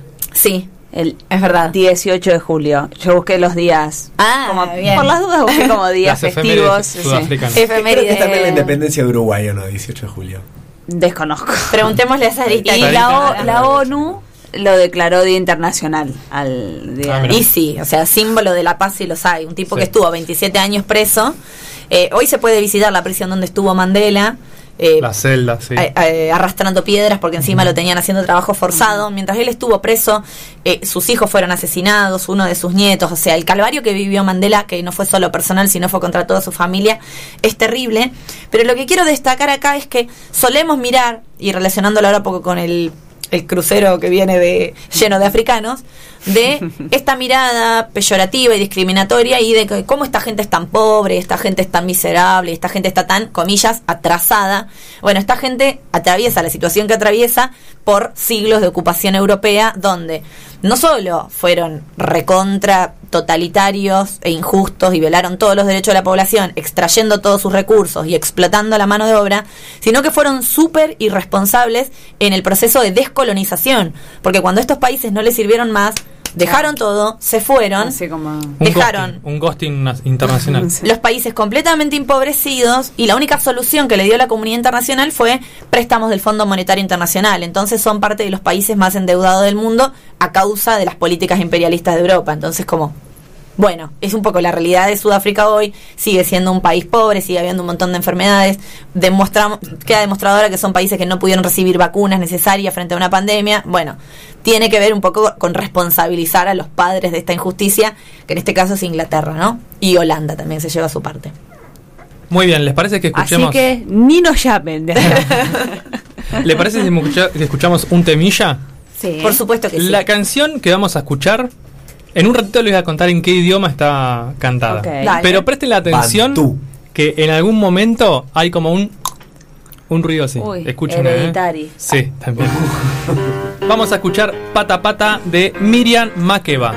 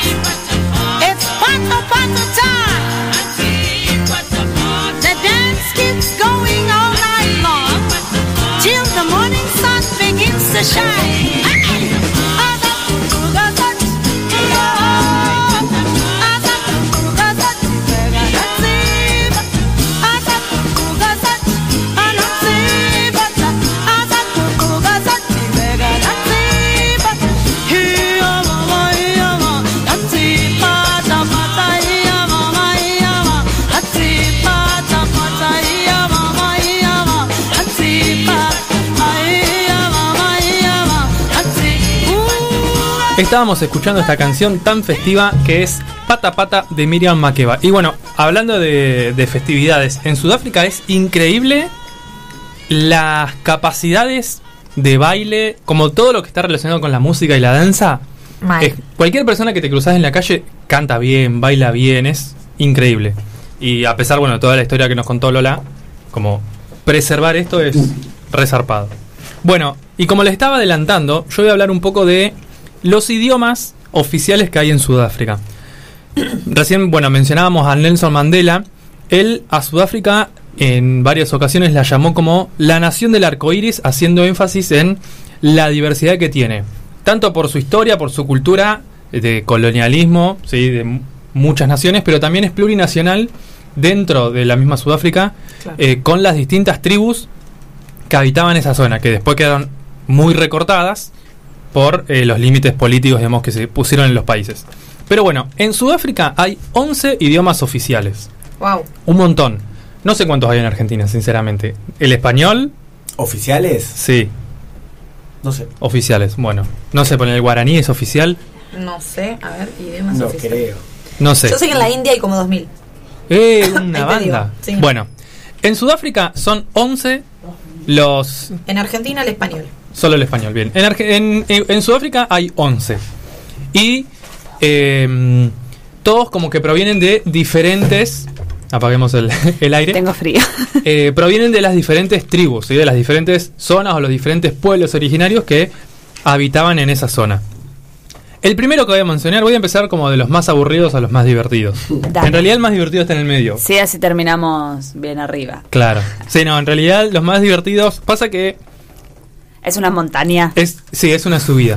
Los últimos no hay mucha información en internet porque Ok. es como un poco más complicado. El primero, que es uno de los idiomas oficiales, es el inglés. Proviene obviamente de las colonias inglesas Y sí. y no hay mucho más que decir. Se enojaba. El segundo idioma es el Afrikaans, que es una mezcla de muchas cosas, pero principalmente es una lengua germánica que deriva de los holandeses Eh, sí. que no sé si el gentilicio de los holandeses en español es neerlandés, pero Sí. a mí me pareció así. Ah, sí, está bien. porque son de Netherlands. Sí. Exactamente. Y se habla en Sudáfrica y en Namibia. y también en algunas zonas del sur de Botswana. Son todos países que quedan, digamos, en la zona más Sí. austral de África. Esta lengua es una evolución de cómo hablaban los neerlandeses y eh, cómo tiene como digamos influencias del inglés, el malayo, el portugués y algunas lenguas zulúes que hablaban lo- los nativos de la zona. Esos son los Anda dos. a hablarlo. ¿no? Sí, sí, re difícil. Igual en Sudáfrica. eh, ¿Vos cómo te comunicabas? ¿Todo en yo en inglés, yo en inglés, ¿Con pero al lado mío hablaban en otro idioma entre ellos, Ni que era el de su zona. Olvídate. No, yo igual escuchaba hablándolos en inglés a ellos y no lo entendía. Sí, eso es. Entre ellos imposible. Y como yo escucho hablando en inglés, en realidad, estoy siendo mala, pero eh, yo fui a India con un amigo que sabía hablar muy bien inglés Sí. y yo que hablo muy mal inglés, me comunicaba mejor porque vieron que el inglés de los indios es como En- what are you doing, Sí. como más rústico. Sí, eh, es tal cual el- como pronuncio el yo. que viene acá y nos escucha hablar a nosotros. Claro. Yo me acuerdo conmigo con unos chilenos y no le entendía nada de lo que decían, hablaban tan rápido y con palabras Claro. como muy de Muy Chile. bien. Claro. Que les decía, ¿pueden bajar un poco? Claro. Calm down. O sea que tu English te servía para comunicarte, pero tenías Yo que igual, había una persona atención. de la India que no le entendía nada, porque había mucha gente que hablaba muy cerrado. Había algunas personas que hablaban cerrado. No, ellos cuando me hablaban a mí eran respetuosos, o sea, se daban cuenta, pero Modulaban. entre ellos, primero, si no querían que entienda, hablaban en su idioma y listo. ya Jeringoso. está. En jeringoso. y si hablaban en inglés entre ellos, igual enganchaba algunas cosas, pero la mayor parte me las perdía. Entonces, ¿Ya bueno. llegamos a la India? No, ya llegamos a la India. No, ya llegamos a la India. No, La ya llegamos a la compromiso. India. No. A ver. Nosotros. Ya. Sí. Eh, bueno, pero por ejemplo, el Africans, ellos hablaban Africans, hablaban inglés, Africans, y ahora les voy a decir el, el resto que hablaban. Salud. Pero ponele cuatro o cinco idiomas promedio hablaban las personas de Sudáfrica. Nosotros con suerte hablamos uno y, Y hasta mal. ahí. Sí. Bien, el siguiente idioma es el Zulu, que vos mencionaste, los pueblos zulúes, eh, que lo hablan 9 millones de personas en Sudáfrica. El 95% de personas hablantes de Zulu, ¿Qué cantidad de habitantes tiene Sudáfrica? ¿Tenemos el dato? Más de 9 millones seguro. sí, seguro. Lo buscamos ya. Dale, búsquenlo. Y esta es la principal lengua materna, ¿sí? De las lenguas que se hablan en Sudáfrica, las que más se habla es el Zulu. El idioma Zulu es una lengua aglutinante. ¿Vos sabés lo que es una lengua aglutinante? Eh, que se, se junta a otras. Vocales y consonantes. Eh, 59 millones. Tiene vocales Ah, y no. consonantes. No, se todo- compone de distintas lenguas. no. Eh, una lengua Ay, yo lo estudié aglutinante eso en la historia de Oriente. significa que fusiona o une palabras para armar una frase. Ah. En realidad no, sé, no son palabras, son monemas, pero como no sé qué es un monema, yo dije palabras. Debe ser O sea como que, un por morfema. Sí, pero. Una célula de una palabra. Claro, pero de ¿El, otra el manera. alemán también o no? Sí, eh, acá eh, uno que se habla así es el guaraní, por ejemplo. Claro. Si tienen que decir nene chiquito, capaz que dicen ne chiquito, no sé, para inventar una cosa. Netito. Nachito. Eh, bueno, esta es una de las características de este idioma. Eh, Está proviene. bueno. Sí, Una está bueno. igual para Sí, hablar. mal. Eh, proviene de las lenguas bantúes, como las lenguas madres son las bantúes. Que son los que yo dije que armaron el estado paralelo. Hmm. Exactamente. Y una de las características más distintivas que están en este, en este idioma y en otros de que están en Sudáfrica es que tienen algunas consonantes que sonan como clics. Cuatro clics Ah, como el... básicos. Exactamente. Viste que yo dije recién Sí, presta que atención. hay un ruido que también está Ay, en qué hereditario. coordinados Sí, en estéreo. Ah, Eh, ¿lo hicieron juntos? Sí. Hay cuatro clics básicos que ahora voy a intentar Estoy repetir. barco lleno de africanos, a ver qué me sale. Eh, voy a intentar repetir estos ver, cuatro clics, pero que después estos se derivan en otros 15. O sea que si a nosotros esto nos suena relativamente sencillo, para ellos, eh, o sea, después sumale 15 más que derivan de este. La C, la letra C, la pronuncian como así. Como cuando alguien te está mintiendo, hace... Y todo, Exactamente. oh, boludo, ¿Qué vas a hacer? De hecho, yo conocí una persona, Así llama mantecado. yo conocí una persona que se llamaba Marcelo, pero que no lo pronunciaba Marcelo. Se llama, le pronunciaban Marcelo. Así, Marcelo. ¿Qué haces, Mart? Eh, Mar- sí, así, Marcelo. Y mm, lo más gracioso fue que él se presentó, me dijo Marcelo, yo lo dije, me salió relativamente bien, me aceptaron y yo dije, yo me llamo Facundo, ya fue. Y el- el- la persona no la persona no podía pronunciar esa palabra. Tipo, no le salían. Eso me vuelve ¿Cómo? loca a mí, que no podamos pronunciar, Las personas en Sudáfrica no podían pronunciar mi nombre. eh, porque Nacho usó otro nombre para ir a Sudáfrica. Claro, porque yo, no yo eh, cuando fui allá dije, no, me voy a Soy- hacer una, Aunque puede ser Nacho. un alter ego, Oh. Nacho. Na- Bien, Un diccionario de Zulu moderno, Zulu español, español Zulu, está 2.850 pesos. ah, bueno, Es muy útil para viajar. Sí. para el Como un rollo, viaje. Para como un rollo fotográfico. sí. Después, la letra Q es un... Ah, no Suena es, así. no es. Es. No me sale ese. Yo tengo mal la. ¿Cuál es la diferencia entre Por ejemplo, quiero un sándwich de jamón y queso. Eso. No, eh, creo que es el mismo. Pero Ah, bueno, por ahí esta persona, viste que hay un derivados. Claro. Entonces, Debe ser de. ¡Ay, salió hermoso! eso. es ¿Cómo se hace alta eso? habilidad. No, imposible. Em, entonces, si quieren decirlo con Q, por ejemplo, que. No, bueno, no me sale. Decí Que- coqueto, a ver. O- esto. Bueno, imposible. La siguiente letra que se modifica, la siguiente consonante es la X, que suena como un chasquido en un costado de la boca. Ah, me salió muy igual al tuyo. Entonces, Y yo estaba. Estamos teniendo sec. Oh. claro, sec. Ay, Felipe. Es una Estamos radio. tocando el sac. Oh. Ahí está. Ahora sí. Es familiar. Eh, y la última es la letra P, que ellos lo eh, pronuncian como. Ese me gusta. Ah, como cuando dice una tapita. Claro. Dro, dro. Bueno, No puedo, no puedo, re- no Obviamente puedo con repetir lo que Marcelo dijo. palabras. Lo que Mar- Por los nombres podemos- sonoro, Pero- ¿no? Todo. Sí. Me gusta igual, ¿eh? Y gracias a esta información que les doy, voy a mencionar la siguiente, el siguiente idioma que ah, bueno, no después ¿Esto lo era lo aburrido? No, Estuvo muy divertido. todo muy Esto divertido. está sí. divertido, sí. Eh, el siguiente idioma se llama sa. Sa. No me sale muy bien. Sa. Ese pronuncia. Se escribe X Cosa- con ah, la era el- O S A. Sa. Osa. No sé cómo se pronuncia, no me sale, pero se, se escribe así. No, pero ahí me confundiste porque la gente no te ve, pero tu boca no hizo el... Bueno, porque tenés que hacer, hacer eso y tenés que decir la letra O. Claro. Entonces es muy Es difícil. muy difícil, Sa. chicos. Sa. No, no, no lo puedo creer. No, no, es Necesito ver igual difícil. a alguien Bueno, hay países, ay, no me acuerdo cuál, pero que no les China. da la lengua como para hacer la R Sí, no, es que no es que no le da la lengua, es que no escucharon el sonido. y no le sale. Bueno, Sí. en Estados Unidos mucha gente no Sí. le sale la R. Sí. Y está acá nomás. La R, la R es una letra difícil, creo Sí. yo. Y yo me llamo... En Renata. otra vida tengo muchas R's, así que Claro. menos mal que no se me patinó, porque no era un mejor. Eh, bien, esta también es una lengua bantú y es hablada por 7,9 millones de personas en Sudáfrica, ¿no? Obviamente. Wow. Hay otras personas en otras naciones, pero en Sudáfrica 7,9 millones de personas. Es una lengua tonal, lo que significa es que una, se- Oh. una misma secuencia de Es consonantes, sí, una misma secuencia de consonantes y vocales Ay. en distintos tonos, más altos o más bajos, significan Significa cosas distintas. distinto, qué locura. O sea, imagínense, una persona que acá no, como la nuestra no es algo tonal y no sabe. Bueno, por ejemplo, el chino también es tonal. Sí. Por es eso verdad. dicen que los chinos saben cantar muy bien. Y por eso yo digo, ah, por ahí los. Por eso la gente de, de Sudáfrica. Sí. Música enca. Eh, Los, i- los idiomas y las maneras de pronunciar son complejas en general. Yo intenté estudiar, igual con un amigo francés, y para hacer las vocales me decía, tenés que decir la A poniendo la boca como si fuera así una E, y decir, "Uh". Ah, Claro, y no es lo mismo que decir, claro. "Uh". Y yo sentía siempre, "Uh". o sea, ¿qué decís? Me decía, no, no, porque es la A, con Ah, la forma en la boca eh. tenés que hacer O, pero decir E, "Uh". Eh. Muy difícil. Eh. Bueno. Ah, igual me encantaría estudiar idiomas, no tengo Sí, tiempo. Sí. Y bueno, este idioma, el sa, bueno, supongamos que me sale bien, Te sale Sí. bien, te sale bien.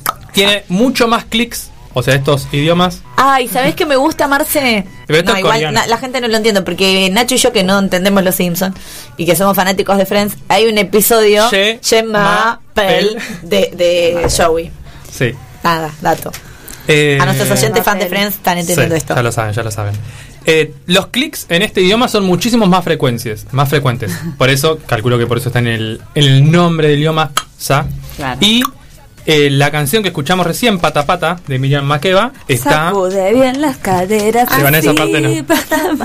Mueve, mueve, Bien, el quieras. siguiente idioma se llama Sesoto Salaboa. Ese hablo yo. Eh, Sesoto Salaboa. ¿A qué le suena Sesoto Salaboa? A que se sean, como yo. Es como un parcel. Como No. yo, Lola, choca los cinco. Ceseo.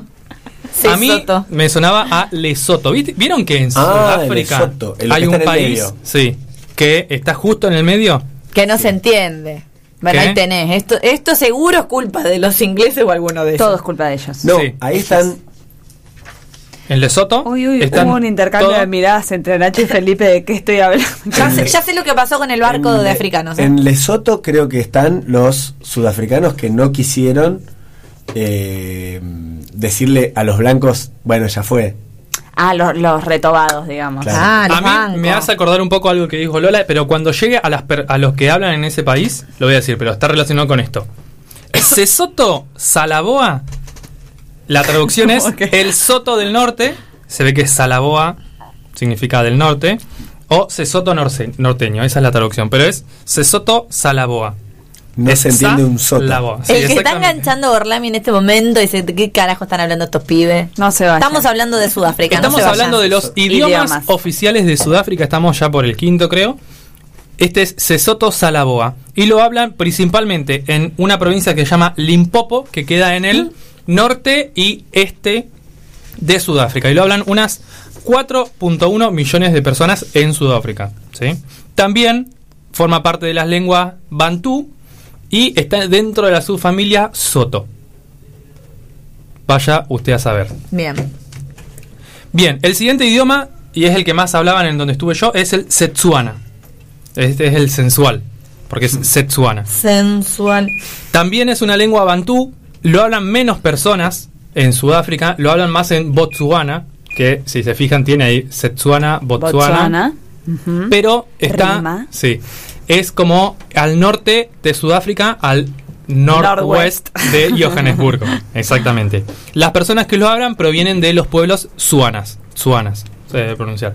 Este idioma no tiene. Botswana. Sí, Setsuana. Setsuana, Este idioma no tiene clics. Bien. No tenía clics. Igual debe ser difícil. Sí, no, no, no. Este es el que hablaban cuando yo no, cuando No no, querían que yo me entere de nada. nada, sí. El siguiente idioma es el Tsonga o Tsonga. También es una lengua bantú. Se ve que todas son lengua bantú. Eh, y pertenece un poco más al sur. eh, al sur de Sudáfrica, pero también en algunos países como Mozambique y Zimbabue. Eh, y sus ¿Qué nos puso? Yo la verdad me sorprende, Marce, que con tu avidez de los botones todavía no hayas tirado el tema de Sudáfrica. ¿Cuál es? Ah. Está indignada porque ella dice que vos elegís las mismas canciones que elegiría ella. Que obviamente cuando yo dije que pongamos ese tema, me dijeron que era una boludez. Marce está diciendo. Ah, gracias, Está- gracias. igual le acaba de decir que pones boludeces. No sé si No, no, yo, yo estoy con vos. Claro que sí. Estoy de acuerdo. Yo, Yo también, sabía igual, que vos me ibas a respaldar. Reni- Yo soy Team. Reni- Reni, una amiga nuestra, es Team, como no sé. También, Renara. Renara. Eh, bien, le- entonces esta lengua songa eh, es hablado por en Mozambique, Zimbabue y Hay Sudáfrica. un tenista que se llamaba Tsonga. Y también hay una banda llamada La. Zimbabue, tradición a la mexicana. Era la Me canción que amo. usábamos con Nacho para la canción para Esta Bariloche. noche saldré. Ah, A sí. emborracharme, que- a Bariloche. Ni quiero escucharla. Qué adolescencia más Mal. perdedora que hemos tenido, ¿no? Para nada, yo estoy feliz. ¿Puedo seguir hablando de las lenguas? Sí, sí, perdón, por favor? ¿Esta cuál es? Esta es Waka Waka. Es Waka Waka como que original. te no sé. posee. Sí, mal. Bien, el siguiente idioma es el Swazi, también es una lengua bantú del subgrupo de los Nyuni. Ni uni habla de Nyuni ese- habla, sí. Porque estas son las que no hay ni. Ni uni puede hablar ese Sí. idioma. Se habla en Sudáfrica, Eswatini, Lesoto y Mozambique. Así estamos. Después tenemos la, el idioma Benda, que es Zimbabue. Ahí está. Fue poseído por el ritmo No, del waka waka, Nacho. ¿Esta es Waka Waka? Sí, la mejor parte. No, yo quiero. Ay, no me la sé en Hay inglés. si unos cantás. tipos guturales, ¿no? ¿Cómo se llaman esas? De las fronteras. Sí. Sí, no sé, no sé. ¿Se acuerdan cómo se había puesto de moda la bubucela esa de mierda en el Mundial de Sudáfrica? era la. Es más, en- durante el Mundial de Sudáfrica, YouTube, en, el, en la barra de Tenía opciones, bubucela. Podías, podías ver cualquier video con el sonido de bubucela si querías. Bueno, es que fue el se le llama el mundial de las bubucelas directamente. Datos. Datos. Bien. Estaba hablando del idioma Benda, que se habla en Zimbabue y muy poco en Sudáfrica, y que sus principales hablantes son del pueblo Benda. En general el nombre del, Claro, del son idioma- muy, o sea, es muy poco, son muy pocos los que hablan cada idioma. Claro, son pocos. una- una O sea, no sé si habrá, seguramente sí, pero no sé si habrá alguien en Sudáfrica que hable los 11 idiomas. No. Ay, pero- un crack de la vida. Estas un personas- igual. Un verdadero No. políglota. Pero estas personas, o sea, en Sudáfrica, en donde estuve yo, en la Northwest Province, en la ciudad de Mafeking, las personas con las que estaba yo, cinco idiomas hablaban. Inglés, África, Setsuana, Sa y, bueno, cuatro. Es un montón. Y no es que iban a institutos para aprender esto, es como que No, naturalmente se aprende, claro. claro.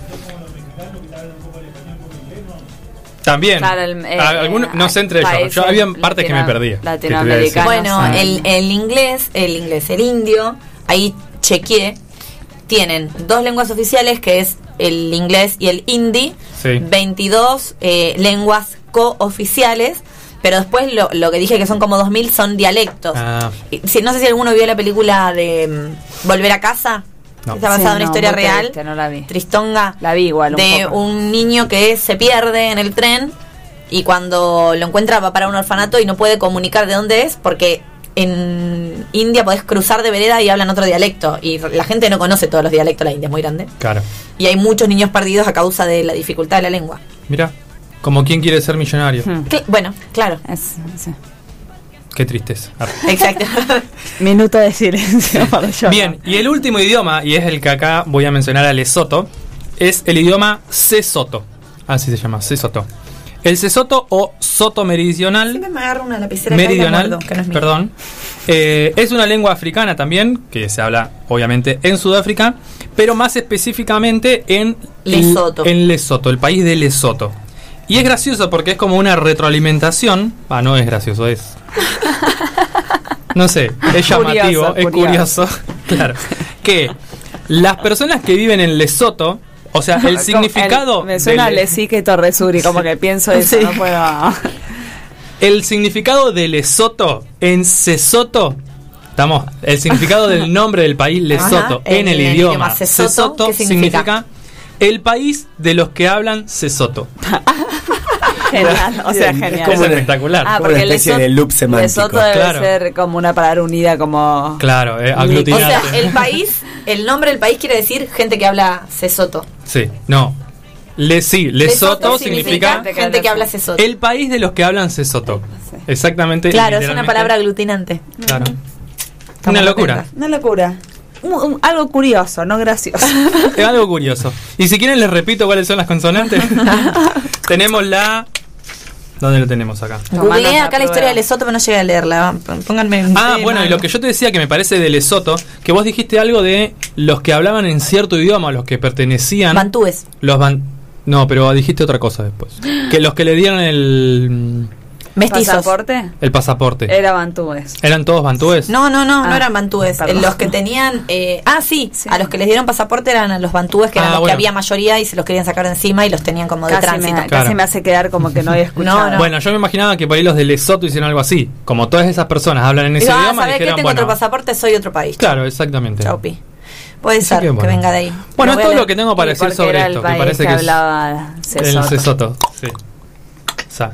Ah, y lo que quiero decir es que la canción Au. que voy a presentar en un ratito, que no la voy a decir todavía, que está Au. interpretada por un eh, cantante sudafricano, está escrita, perdón, el comienzo, la introducción, el prólogo, está escrito en Zulu. Ah. Después hay una parte que no está en inglés. Los No. zulúes. Bueno, Bueno, ¿con quién nos quieren maravillar, Salem? Bueno, ahora como ya conocimos, y esto me va a ayudar a que eh, lo que voy a Oh, nombrar, eh, voy a leer exactamente los nombres de esto de lo que voy a hablar, cómo está escrito, porque pronunciación Nada de leer. te la debo. Eh, ya vimos que son muchos los idiomas y por ende por ahí se pronuncia distinto a lo que yo lo voy a pronunciar, así que O quizás tengas Igual no creo suerte que lo y lo pronuncies exactamente como es, pero no vamos a saber. pero nunca se va a saber. Bien, yo los voy a deleitar, palabra nunca mejor usada, con los platos tradicionales de Te Sudáfrica. escucho Ah, con deleite.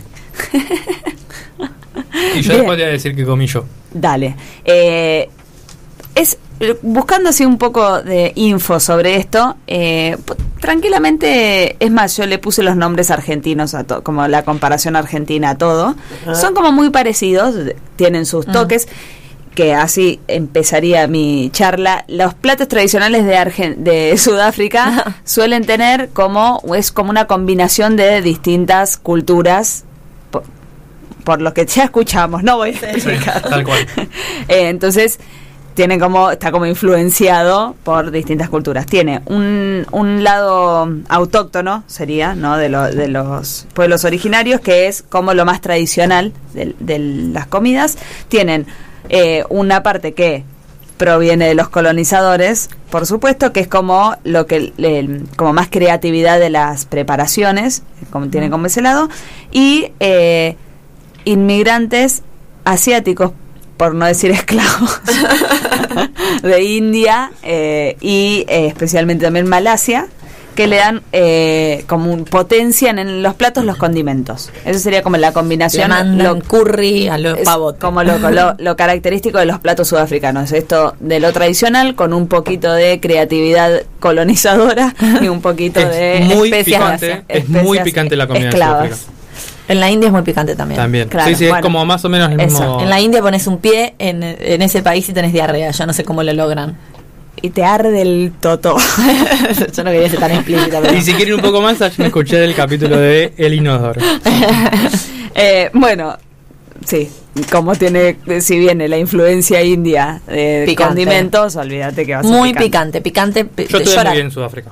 ¿Eh? Yo estuve muy bien en Sudáfrica. De- No hubo hemorroides, nada. Entonces debe ser que Argentina come muy suave, porque todo, todo el mundo come picante. Mira, yo, Ay, que, yo una no, vez- no estuve en Sudáfrica, pero sí en Australia. Australia tiene menos cultura propia que ningún Sí. país en el mundo. Y había muchos lugares de comida de distintos países. O sea, vos ibas a comer a una pizza italiana y eran italianos cocinando pizza, ibas a un lugar asiático, eran, asia- eran bastante así. Eh, y el- mi cuñado trabajaba en un lugar que se llamaba Asia Show, o sea, Pizza Planeta. Y la comida era muy picante y a mí me encanta. Y era todo así, todo. A mí el picante me encanta, No, pero había cosas que me picaban mucho. Yo sufro. Yo en la India a todo le tenía que poner medio medio paquete de arroz hervido leche. blanco Claro. para Claro. mezclarlo Exacto. con la comida con curry y todo, como para bajarlo. Y en México siempre pedía por favor que no pique y siempre te decían pica tantito y el pica tantito era Ese, sí, un poco revés. Sí, o sea, es Me mal arde el sal. toto. Sí, no, no, muy picante, pero además eh, humilladas porque con Vani, mi amiga con la que estuvimos viviendo en México, invitamos Le compañeros, le mandamos un beso a Vani, invitábamos amigos a comer a casa y tipo amasábamos, hacíamos si- bueno, igual también nosotros como bueno, una, comida tradicional, qué sé yo, en Argentina mucha pasta, milanesa. Mm. Y vos veías que comían Empanada. como qué soso esto, ¿no? Claro. Claro. Y Yo en Sudáfrica- todo, que no tiene gusto a nada. ¿Cómo no tiene gusto a nada? Porque no tiene picante. Yo en Sudáfrica cocinaba algo que me acabo de dar cuenta que tiene mucho que ver con Sudáfrica. Lesoto. Risotto cocinaba. sí. Bueno, perdón. Bien, continúo. Platos eh, principales tradicionales sudafricanos. Voy a empezar con el boerewors. No lo lo leí muy rápido como para no, no- que no se note lo que estoy diciendo. Claro. Que serían, son eh, como una salchicha parrillera. Sí, está como enrolla, se sirve de- enrollada. Sí. Ajá. Es, eh, se suele usar más carne de cordero o de cerdo para todas las comidas con carne. La Qué carne- vacuna. De Rica. vacuna de África. Malarda, como sí. una piedra. Bien, y su- por supuesto eh, con condimentada. En este caso, el boerewors se mm, condimenta con cilantro, que yo lo odio. Odio el cilantro. Y en, Australia todo y en México a todo le pican cilantro y le ponen arriba. Eh, pimienta perejil. y nuez moscada. Eh, con eso sobre todo es lo que se hace esto, es una salchicha, Comí eso, me Eh. acabo de dar cuenta. em, como la de acá, pero se llama así como lo dije, y se sirve así como en espiral y siempre acompañado de eh, con algo que se llama pap. ¿Y qué es? Pap es, se llama pap o poeto e pap. Ah, menos mal que no dijiste Papa Nicolás. Sí, porque no sonaba bien, así que le vamos a decir poeto de pap. Eh, ¿qué es? A ver, me costó encontrar bien lo que era esto para poder explicarlo, pero es algo que nadie comería si va ahí, supongo yo, por lo. Es como una masa ¿Blanca? líquida, Ah. blanca, sí. Mm. Que es, es como un como una pasta. Ah, me lo imagino con el chorizo arriba. Es como una pasta que se hace con exactamente eso comí. cereales, maíz blanco, se suele eso. hacer. Lo vi sí. a ese Como plato, tengo la foto. Y es. Yo eh, estuve en una fiesta en Sudáfrica, una fiesta de eh, graduación. Pasó como el almuerzo, que ya no me acuerdo que comimos, pero en tipo a la mitad de la noche te daban un plato que era para que vos lo comas sentados con Como esta una especie salchicha. de polenta blanca, ¿no? Exactamente. ¿Por, Pero qué, más por qué me roba las, las palabras esta chica hoy? Perdón. No, es eso. Eso era una polenta blanca, pero toda como pega- pegada, no claro, líquida. porque es como una Muy, muy- masa, Como una masa sin líquida. cocinar. pero no es muy líquida. Va, por lo menos lo que me dieron a mí no es muy líquida. Pero es una polenta, tiene el mismo gusto a polenta, Eh, pero es blanca. Y di- se dice que este es el pap, es, es como lo que más se come en las tribus, como es eh, algo barato. Capaz también, que lo vi en el todo. programa Perdidos en la, Ah. en la tribu. ¿Cómo, no, ¿cómo se llamaba? Perinagua Caperinagua. ¿No miraban ese programa? Era un No, conozco. Era buenísimo. ¿Cómo se llamaba? Perdidos en la tribu. Sí, me parece que Perdidos sí. en- ¿Qué Que, que programa? llevaban una familia y la, pe- y la La llevaban cambiaban. a- una tribu. África. Porque después estaba la que venía la comunidad. acá. Genial. Me acabo de dar cuenta que comí eso entonces. Bueno, eso. sí, sí. Era, ¿Por qué eso? eh, Era un chorizo con polenta que- blanca. Yo le dije Claro. así. Comiste butifarra con pap. Butifarra. Nadie le dice butifarra a la salchicha, ¿no? Bien. Salchicha parrillera, mi mi nona le decía butifarra. Eh, yo no Bien. le digo así, además no como esas cosas. Bien, después está el eh, bobotie, que es como un pastel de, car de papa, Ah, un pastel de fotos. carne, que eh, eh, sería el pastel de papas, pero en este caso no lleva papa, que es carne picada, generalmente de cerdo o de cordero, Ese tiene pinta, ¿eh? eh, con huevo y está, por supuesto, condimentado. En general, para este plato se usa jengibre, limón, curry. Ah. Por eso no comí, porque si tiene jengibre. Jengibre no te gusta. No. ¿No te gusta el Y jengibre? se sirve, lo- te lo sirven así, es como un pastelito, Lola tiene una foto ahí, sí, y se, sir- se suele acompañar de frutos secos, eh, plátano o arroz amarillo, como que siempre mezclan también mucho lo agridulce, Claro. si vos lo preferís, depende con qué lo acompañes. eh, es Esto también lo comería. La comida de la India no era tan vistosa eh, eh, todo es lo que iba viendo, foto y todo, comería, bueno, no como carne, pero si comía carne, comería. Todo. Bien, después están los sosaties, que eh, es un, un pincho de carne. Sí, así. Es Sí, más, lo- lo- la traducción es pincho de carne con salsa. Ahí es donde descubrí que la carne vacuna era muy dura. Bueno, Mm. esto es eh, también carne eh, meti- metidita, como se sabe. En realidad la suelen marinar con las cebollas fritas, eh, chile, esto es más picante, ajo, jugo de tamarindo y curry. Qué rico el Eso está tamarindo. marinado y después se hace en brochet con. eh, Yo comía mucho y preguntaba poco. Claro, y sí. Eh, eh, hongos, cebollas y pimientos es lo com- como lo más común de acompañar en el pincho de clavar. Eso, si no fuera vegetariana, lo comería. Lo comería. Después está el braai. Pero perdón, es- Salem, tengo una pregunta. Dime. Si vos estás en una situación Pregunto si la manteca hunde. De vida o muerte. extrema y, Y estás sí, en bueno. Sudáfrica y no hablas la lengua y te dan un sorongo de esto, ¿te lo comes? Y se me un solongo, la verdad que no, no. no hablas ninguna lengua bantú. Sí, no, y si, si tengo que vivir, porque sí. tengo que comer para vivir, seguramente que lo como. Hay McDonald's Eh, en Sudáfrica. Pero Es más, lo Pero como del piso. En la India también. Sí, es necesario. y yo corrí asquerosamente como una tilinga extranjera al McDonald's, me, lanz- me abalancé para ver si había hamburguesa de carne y no. Y no. y no. Nada más de Jamaica, limón y tamarindo. Amo. Vos sabés que en México re el, el jugo de. Jamaica y de tamarindo Sí. como loco. Muy rico. Se, va a venir un programa alusivo al. Sí, pero me parece que va a quedar para el año que sí, viene. para el año que viene. No llegamos, creo. Bueno, está el- este braai es el asado, básicamente. Es carne tirada a una parrilla.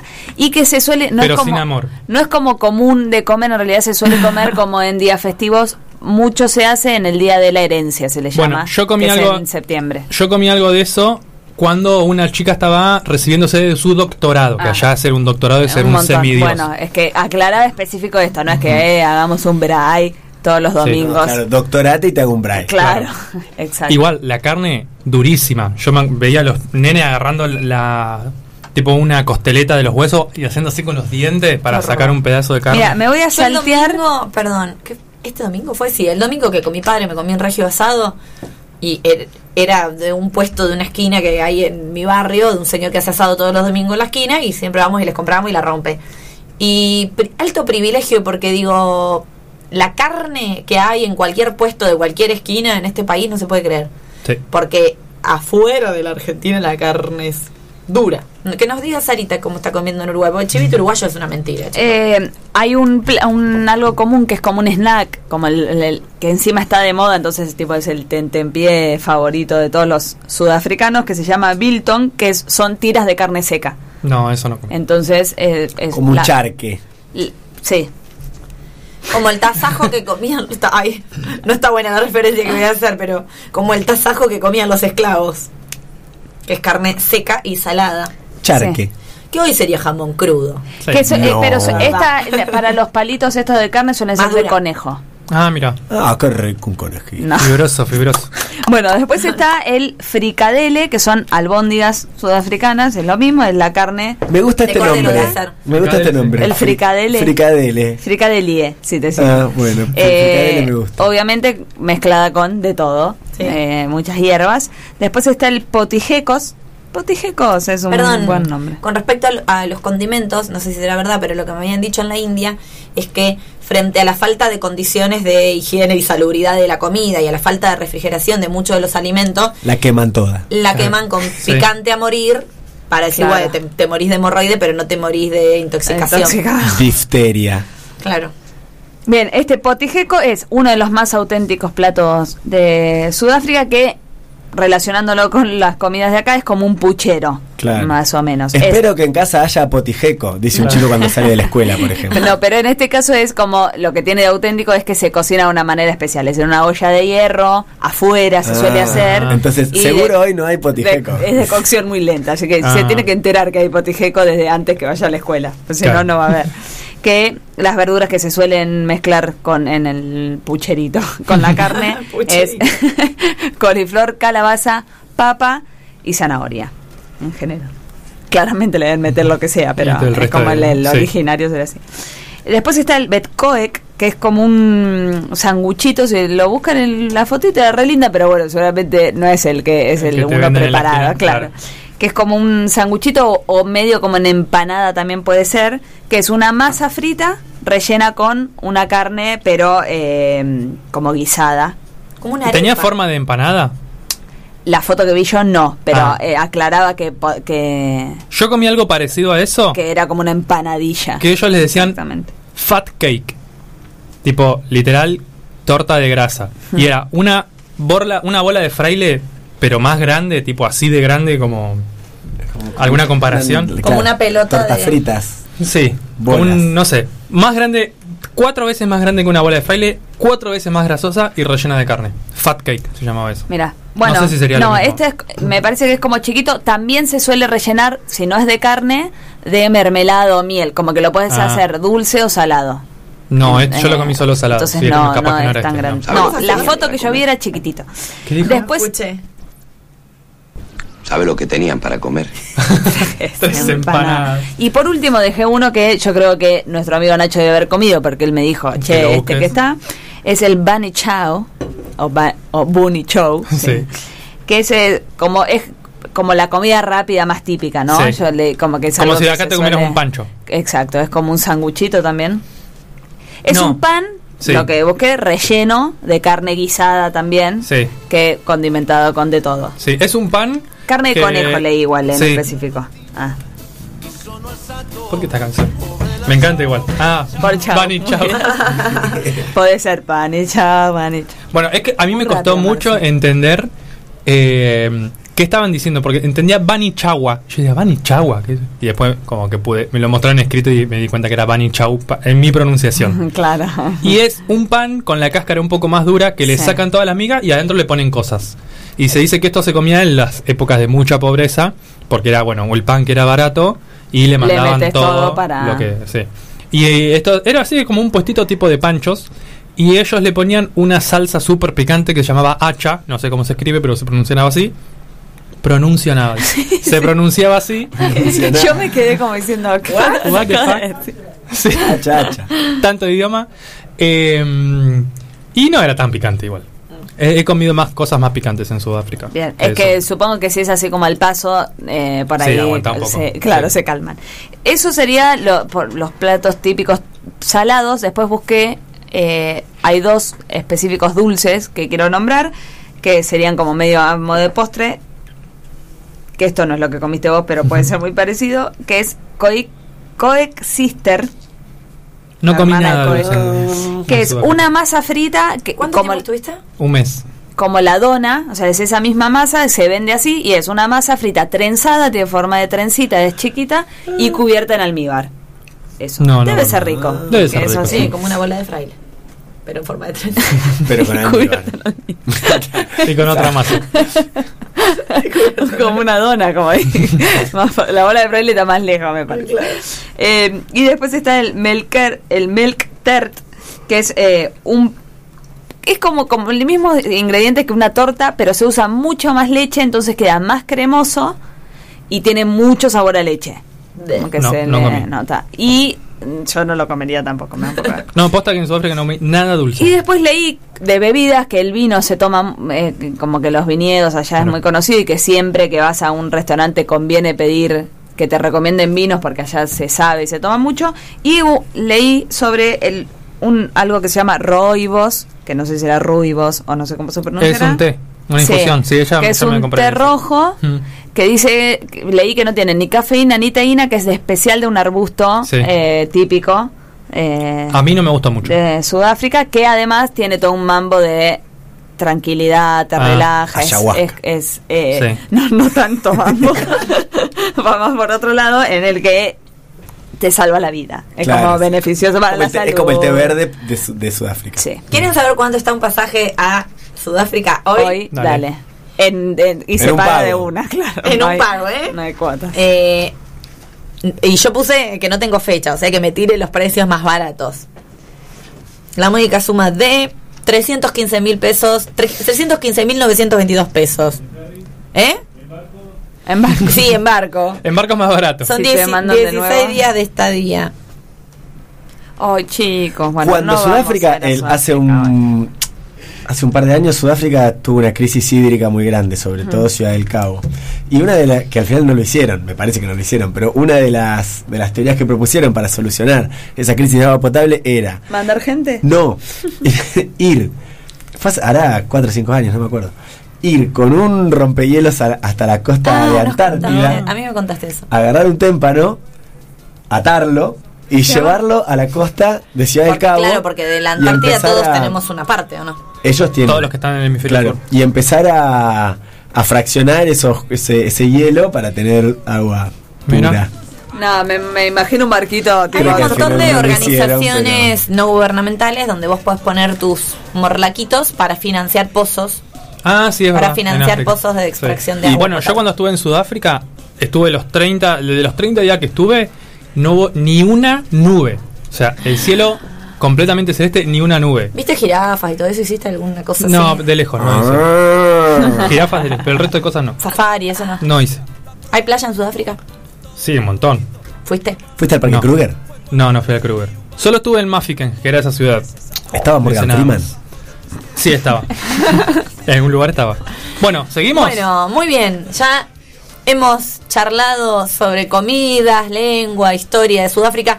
El último dato que tengo es que aparentemente ingresó un barco de Sudáfrica a nuestro Sí, país. Con un- supuestamente había un, Un caso positivo. positivo, pero que le hicieron PCR a todos y ninguno era positivo. Así que quédense tranquilos. que- Y, era, de la, y era de la cepa Omicron. No, pero Omicron. aparentemente la, No, no el, el personal de, no sé cómo se llama, de puerto, Sí. eh, Portuario. lo dejaron pasar porque... Venía de Asia para Porque ellos. para ellos, creo que era de Cabo Cabo, Verde. Verde. era de Asia. Y después uno estaba chequeando y dijo, pero chico, Cabo Verde es África. ¡Ah, no se podía! Bueno, ya y que estaba el gobierno negó eso. Rotundamente.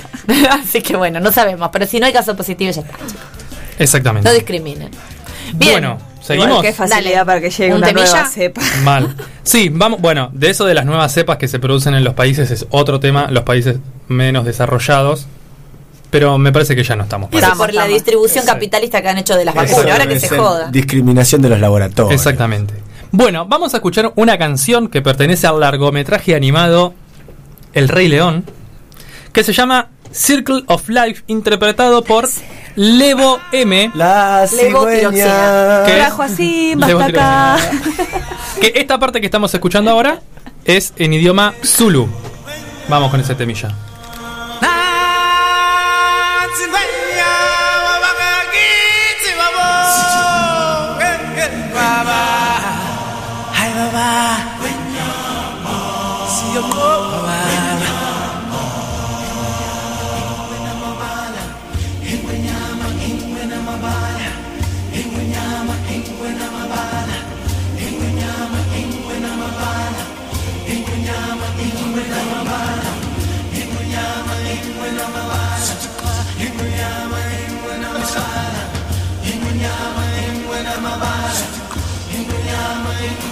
From the day we arrive on the planet and blinking step into the sun, there's more to see than can ever be seen, more to do than can ever be done. There's far too much to take in. More to find can ever be found. But the sun rolling high through the sapphire sky keeps great and small on the endless round. It's the circle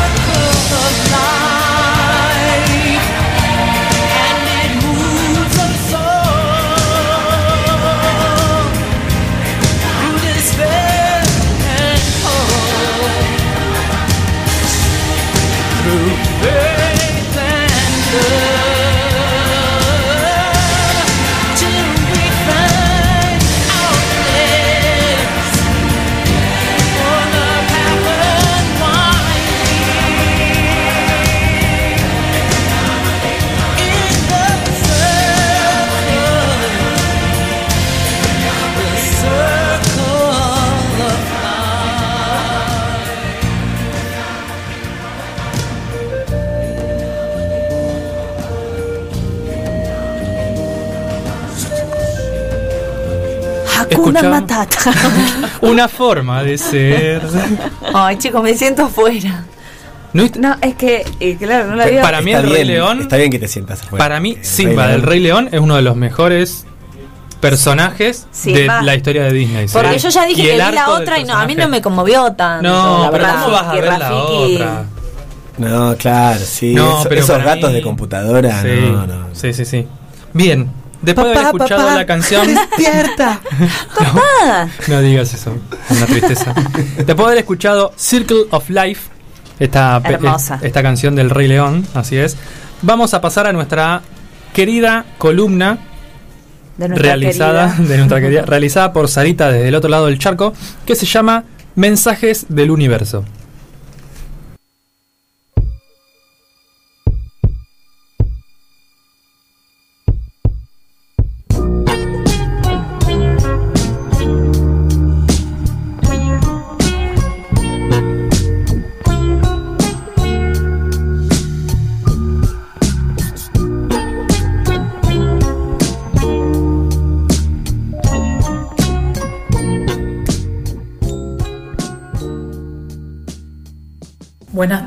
Para todos, espero que esta audiencia eh, ande muy bien a este ya finales de noviembre, ¿no? Que, que se viene con todo. Para um, seguir sumando la reflexión y a poder seguir como armando un, como un botiquín de herramientas, ¿no? En el fin de año que se viene siempre con sus particularidades, movimientos, desbordes de energía compartirles una, una sabiduría que es de, de hace muchos, muchos años, que tiene que ver con el uso y el conocimiento de, de los cristales, de las piedras. Son cristales, piedras que se forman ¿no? cuando se enfría la tierra, digamos, que se formaron a partir del enfriamiento de la tierra. y que van continuamente cambiando, digamos, como reformándose durante millones y millones de años, y que fue pasando por distintos procesos y cambios geológicos. Por eso se dice que contienen en su interior la memoria como del mundo en el que vivimos. A algunos les gusta decir que es como el ADN de, de la madre tierra, estos cristales, estas piedras. Y el corazón de los cristales está formado por pila de átomos que son dinámicos, que rotan alrededor de ese núcleo y que todo el tiempo están en movimiento. Y aunque parezca que los cristales son como una masa dura y que no sucede nada, en realidad vibran en una frecuencia particular todo el tiempo, que en su núcleo contiene todo su poder energético. Es por eso que, por ese poder interno, que los cristales son utilizados por varias terapias hace mucho tiempo, que una es la gemoterapia, que es una es la aplicación de esto, es una aplicación terapéutica de estos cristales, de estas piedras, con el propósito para mm, encontrar como el equilibrio, para poder relajarnos, además como de regenerar nuestro, nuestra mente y nuestro cuerpo. Y también son utilizados en el Reiki, que es una terapia espiritual que tiene que ver con la transmisión de la energía a través de las manos. Estos cristales, estos, estas piedras, laburan más como en la vibración y cada cristal y su vibra como un centro energético específico, que es lo que conocemos como los chakras. Que al entrar en contacto con cada uno de estos chakras se produce una conexión entre la piedra y el chakra que permite armonizar, transmutar, sanar, desbloquear y también proteger como nuestro campo energético con el fin de delinear todos los cuerpos, ¿no? como la mente, el espíritu, la emoción y lo físico. Lo que fue como sucediendo con el trajín de la, de la humanidad es que nos hemos olvidado como de esta conciencia, ¿no? Que es algo milenario, que existe desde hace un montón de tiempo, pero que lo hemos como perdido, ¿no? En, esta, en este despertar de conciencia que estamos como escuchando más seguido, hemos perdido todo ese conocimiento, esta sabiduría que, que traen nuestros ancestros y, y la madre tierra. El uso de las piedras y los cristales es una de las tantas formas que podemos encontrar para ayudarnos en este proceso de, de sanación, de búsqueda de conciencia, de equilibrio. Es una cuestión como de abrirnos a la energía entrar en sintonía con el cristal, con su vibración y poder eh, estar ahí en esa, en esa conexión que, que trae. Y hay un montón de, de piedras, de cuarzos, de cristales. Yo quiero compartirle algunos que me parecen que están buenos. Tenemos el cuarzo cristal, lo llaman como el maestro de los cristales. Es una piedra que, que está en todo el mundo, que opera a niveles como muy multidimensionales del ser, es como poderoso, amplifica la energía. Y también es un cristal que absorbe, almacena, libera y regula energía. Es como un poderoso limpiador. Y también conecta como la dimensión entre física con la mente. Después tenemos la amatista. La amatista es una piedra con un colorcito media violeta que es absolutamente espiritual, es una piedra que también está en todo el mundo, que llena de conciencia, que demuestra como esta compañía, que la vida no existe como el desamparo. Cuando estás en contacto con esta piedra te despierta así como una chispa interior, una luz. Nos armoniza el chakra del tercer ojo y la corona. Después está el citrinio, citrino, perdón, que es un poderoso limpiador también y regenerador, que posee el poder del sol. Actúa más a nivel como las energías más bloqueadas en el plexo solar. La malaquita es una piedra muy poderosa, media verde, como más como ligada al cuerpo emocional, como para liberar traumas y vidas pasadas. Es como una piedra que armoniza el chakra del corazón, el plexo solar, la base y el sacro. El cuarzo rosa, que es como conocido como el amor, el amor incondicional, es el arquetipo del amor absoluto y emana amor del universo sobre nosotros y sobre todas las cosas. Y armoniza y labura más como el chakra a nivel corazón. También existe la, la turmalina, es una que yo tengo siempre conmigo, que es la de la purificación. Es una piedra que, que transforma la energía como más pesada, densa, a niveles como más vib- vibracionales, y la aterriza, la, la cambia, la integra de una manera más amorosa. Equilibra los chakras, también es una piedra muy poderosa, sanadora mental, que equilibra, equilibra los hemisferios del cerebro y transmuta los patrones de pensamiento negativo. Y armoniza el chakra de la tierra y protege de todos los demás. Bueno, hay un montón de, de piedras y propiedades. Hay un libro que se llama El libro de los cristales, que es re lindo para, para leer y para investigar y saber más de las piedras y sobre todo su, su uso más terapéutico, ¿no? Nada, como hablar de piedras y de cristales, lo traigo para, para compartir con, con todos, desde una clave como de, del autocuidado, de la conciencia, de estar más en armonía en estos tiempos que son vertiginosos, que el tiempo apremia, que entramos en la locura de, de querer cerrar el año como si algo acabara y no hubiera un nuevo comienzo. Y como siempre hago en todas las tardes de, columna, saqué tres cartas pensando en nosotros, que se las quiero compartir del oráculo de Mensajes del Sur. Elige el camino de la felicidad, siempre hay otra oportunidad y gratitud. Con esas tres frases te dejo resonando y compartirles una canción de una mm, cantautora uruguaya, Luciana Mochi, que se llama Mi Grito.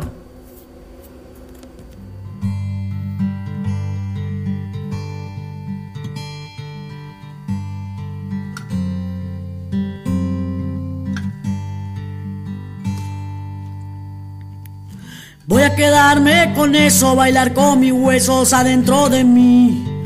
Voy a contar un secreto, sacarme la foto que aún no subí. Voy a perder más el tiempo y que el aburrimiento me invada de mí. Y voy a armar con la parte la historia que pueda, la vida es así. Mi grito la transforma en lucha y cuando me escucha me dejo caer. Yo sé que vivir tiene eso, que a veces lo bueno no puede doler. Yo tengo tatuada tu frase que dice que amar es hacernos crecer. Me queda tatuada tu frase que dice que te ama quien te hace crecer. Voy a quedarme con esto, sacarme del pozo y volar hasta el sol. Voy a agarrarte la mano, mirarme a los ojos, decirme quién soy. Voy a sacarle una foto a mi cuerpo y voy a pedirle perdón. Voy a agarrar los pedazos de vuelta y agrandar en mi corazón. Mi grito lo transforma en lucha y cuando me escucha me dejo caer. Yo sé que vivir tiene eso, que a veces lo bueno no puede doler. Me queda tatuada tu frase que dice que te ama quien te hace crecer. Me queda tatuada tu frase que dice que te ama quien te hace crecer. Mi grito lo transforma en lucha y cuando me escucha me dejo caer. Yo sé que morir tiene eso, que a veces lo malo nos hace crecer. Me queda tatuado tu abrazo en el mío, gracias por aparecer. Yo tengo tatuado tu abrazo en el mío, gracias por aparecer. Yo tengo tatuado tu abrazo en el mío, gracias por aparecer.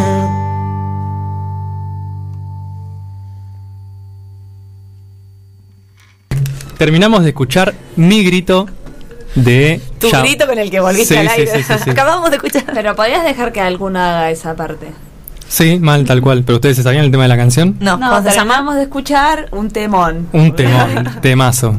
Bueno, ¿qué pasó entonces con el barco? Estoy destinado a compartir micrófono, Sí. gente. No, nada, esto que les decía, que el barco era de Cabo Verde, que la encargada, con el de, la, car- la encargada de inspeccionar los barcos de nuestro puerto argentino no sabía que Cabo Verde estaba en África.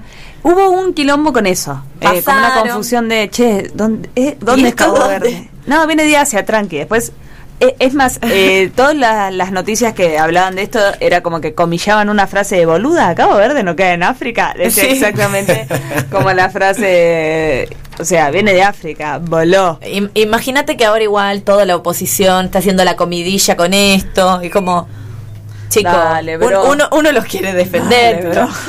déjense ayudar también. Es Sépanse los países de los Es muy difícil estar de este lado. O sea, Es muy Es difícil. un rebar día a día.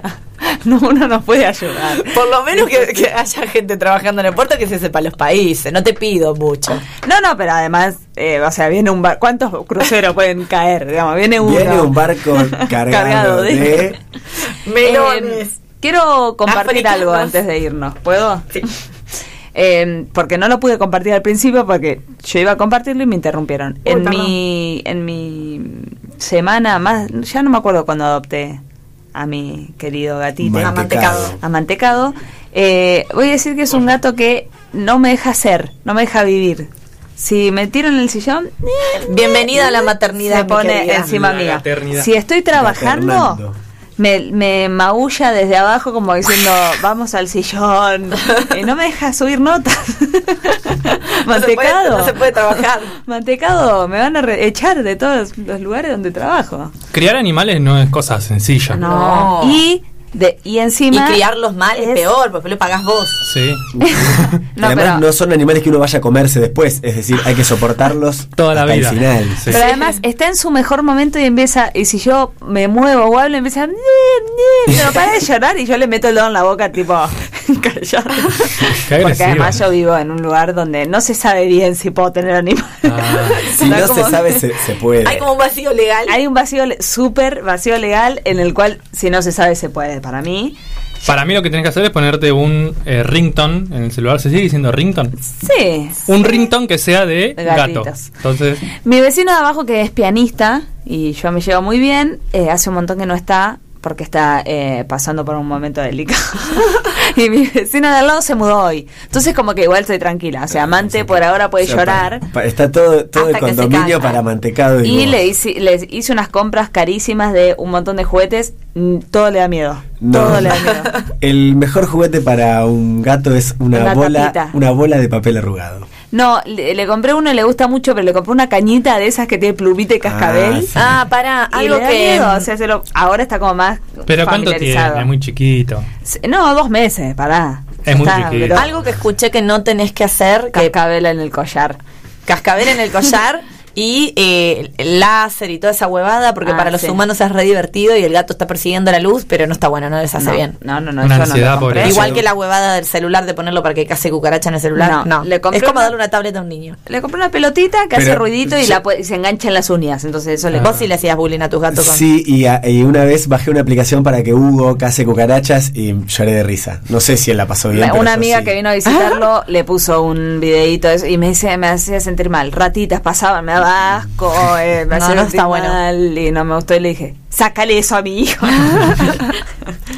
nada bueno les quería compartir eso ya que semana a semana les voy a ir a Vos estás gaternando porque tenés un gato y yo que tengo un perro que estaría paternando. Perreando. no perreando también perternando Bueno, yo a, a León lo crié muy mal y ahora me lo tengo que aguantar. Es el perro que más ladra en la No, cuadra todo no, el día. Igual es, está muy mal criado, o sea, muy mal criado.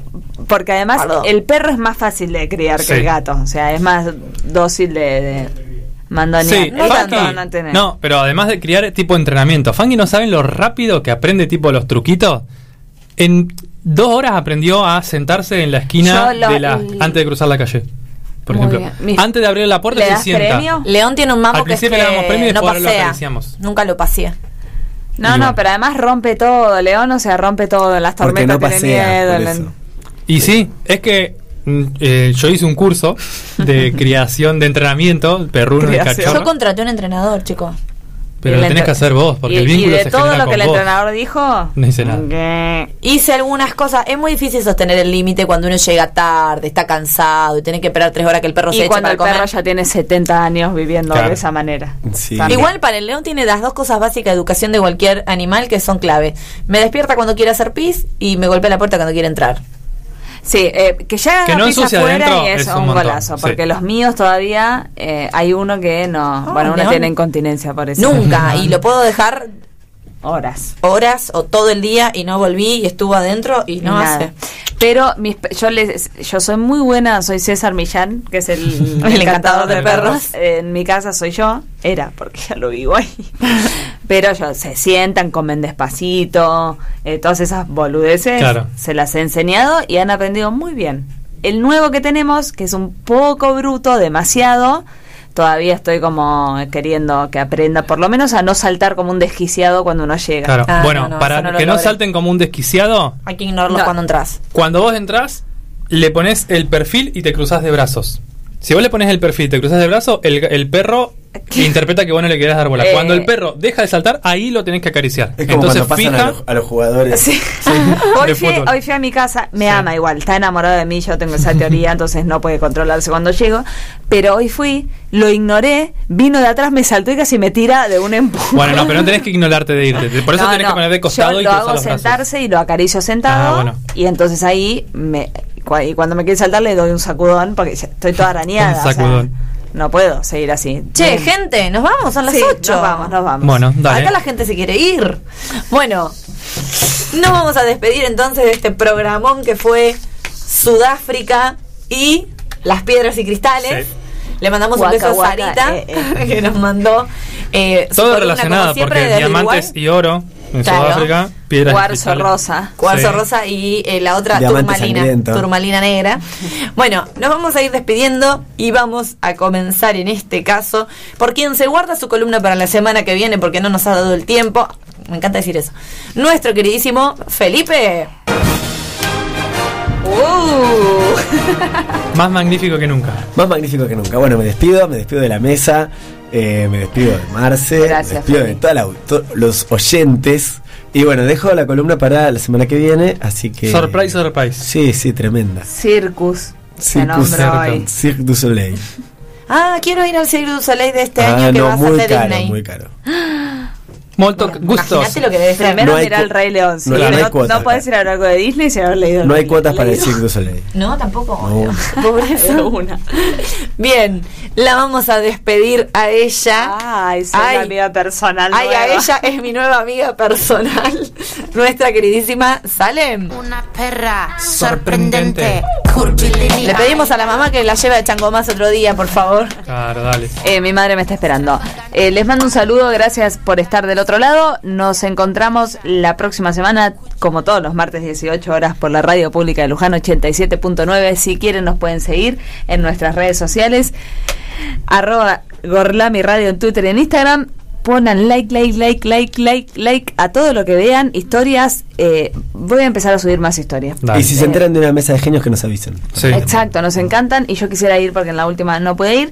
Eh, y si no pueden hacer todo esto, recuerden que estamos en Spotify, Radio Gorlami y ahí eh, están nuestros programas, que es muy bueno para ir de viaje y Tal cual. Re, ¿eh? escuchando Gorlami. Sí. Posta. Totalmente. Bueno, y no nos podemos ir si no lo despedimos a él, que es el cerebro, la columna, la médula espinal, el alma mater y hoy el experimentado viajero por Sudáfrica, nuestro queridísimo Nacho. Muy buenas tardes, muy buenas noches para todos. Yo que lo único que quiero decir es que si nos van a mandar por las redes sociales una invitación a una noche de genios, que por favor el No, premio no que nos den sea completo. Solo Sea el que, decir. el que promete. El que promete. El que promete con la entrada. Exactamente. Ya sea primer puesto, segundo puesto. Exactamente. Y si todos los juegos pueden ser objetivos, mejor. Mejor, tal cual. Vamos a irnos despidiendo a ella, a la persona que nos conduce por los caminos más sinuosos y más gorlaminescos de este multiverso, y ella es ni más ni menos que Lola. Muchas gracias, Nacho. Nos despedimos entonces de toda la audiencia que estuvo del otro lado. Y hasta la victoria. ¡Ah, siempre! Teníamos que decir sí o sí, pobrecito. Los esperamos el martes que viene a las 6 de la tarde. Así es, y nos vamos escuchando Confesiones de invierno de Sui Generis.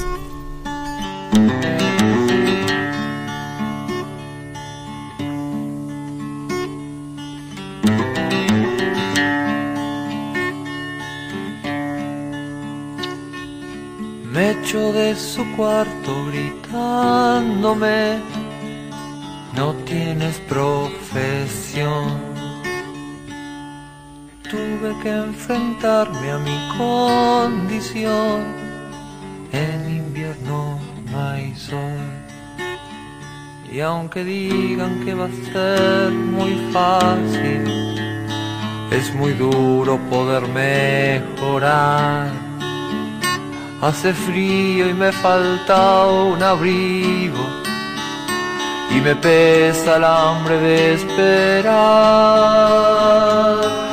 ¿Quién me dará algo para fumar o casa en que vivir? Sé que entre las calles debes estar, pero no sé partir. Y la radio nos confunde a todos sin dinero la pasaré mal. Si se comen mi carne los lobos, no podré robarles la mitad. Dios es empleado en un mostrador, da para recibir. ¿Quién me dará un crédito, mi Señor?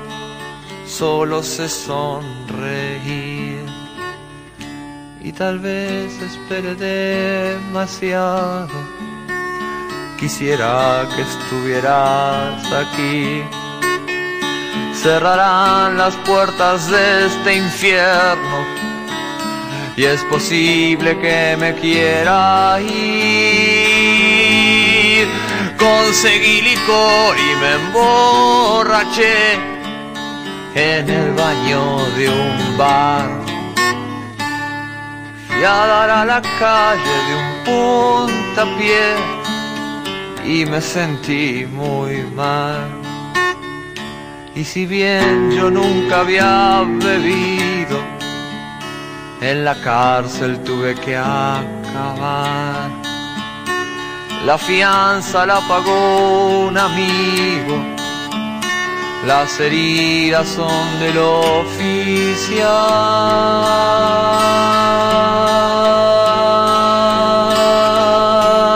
Hace cuatro años que estoy aquí y no quiero salir.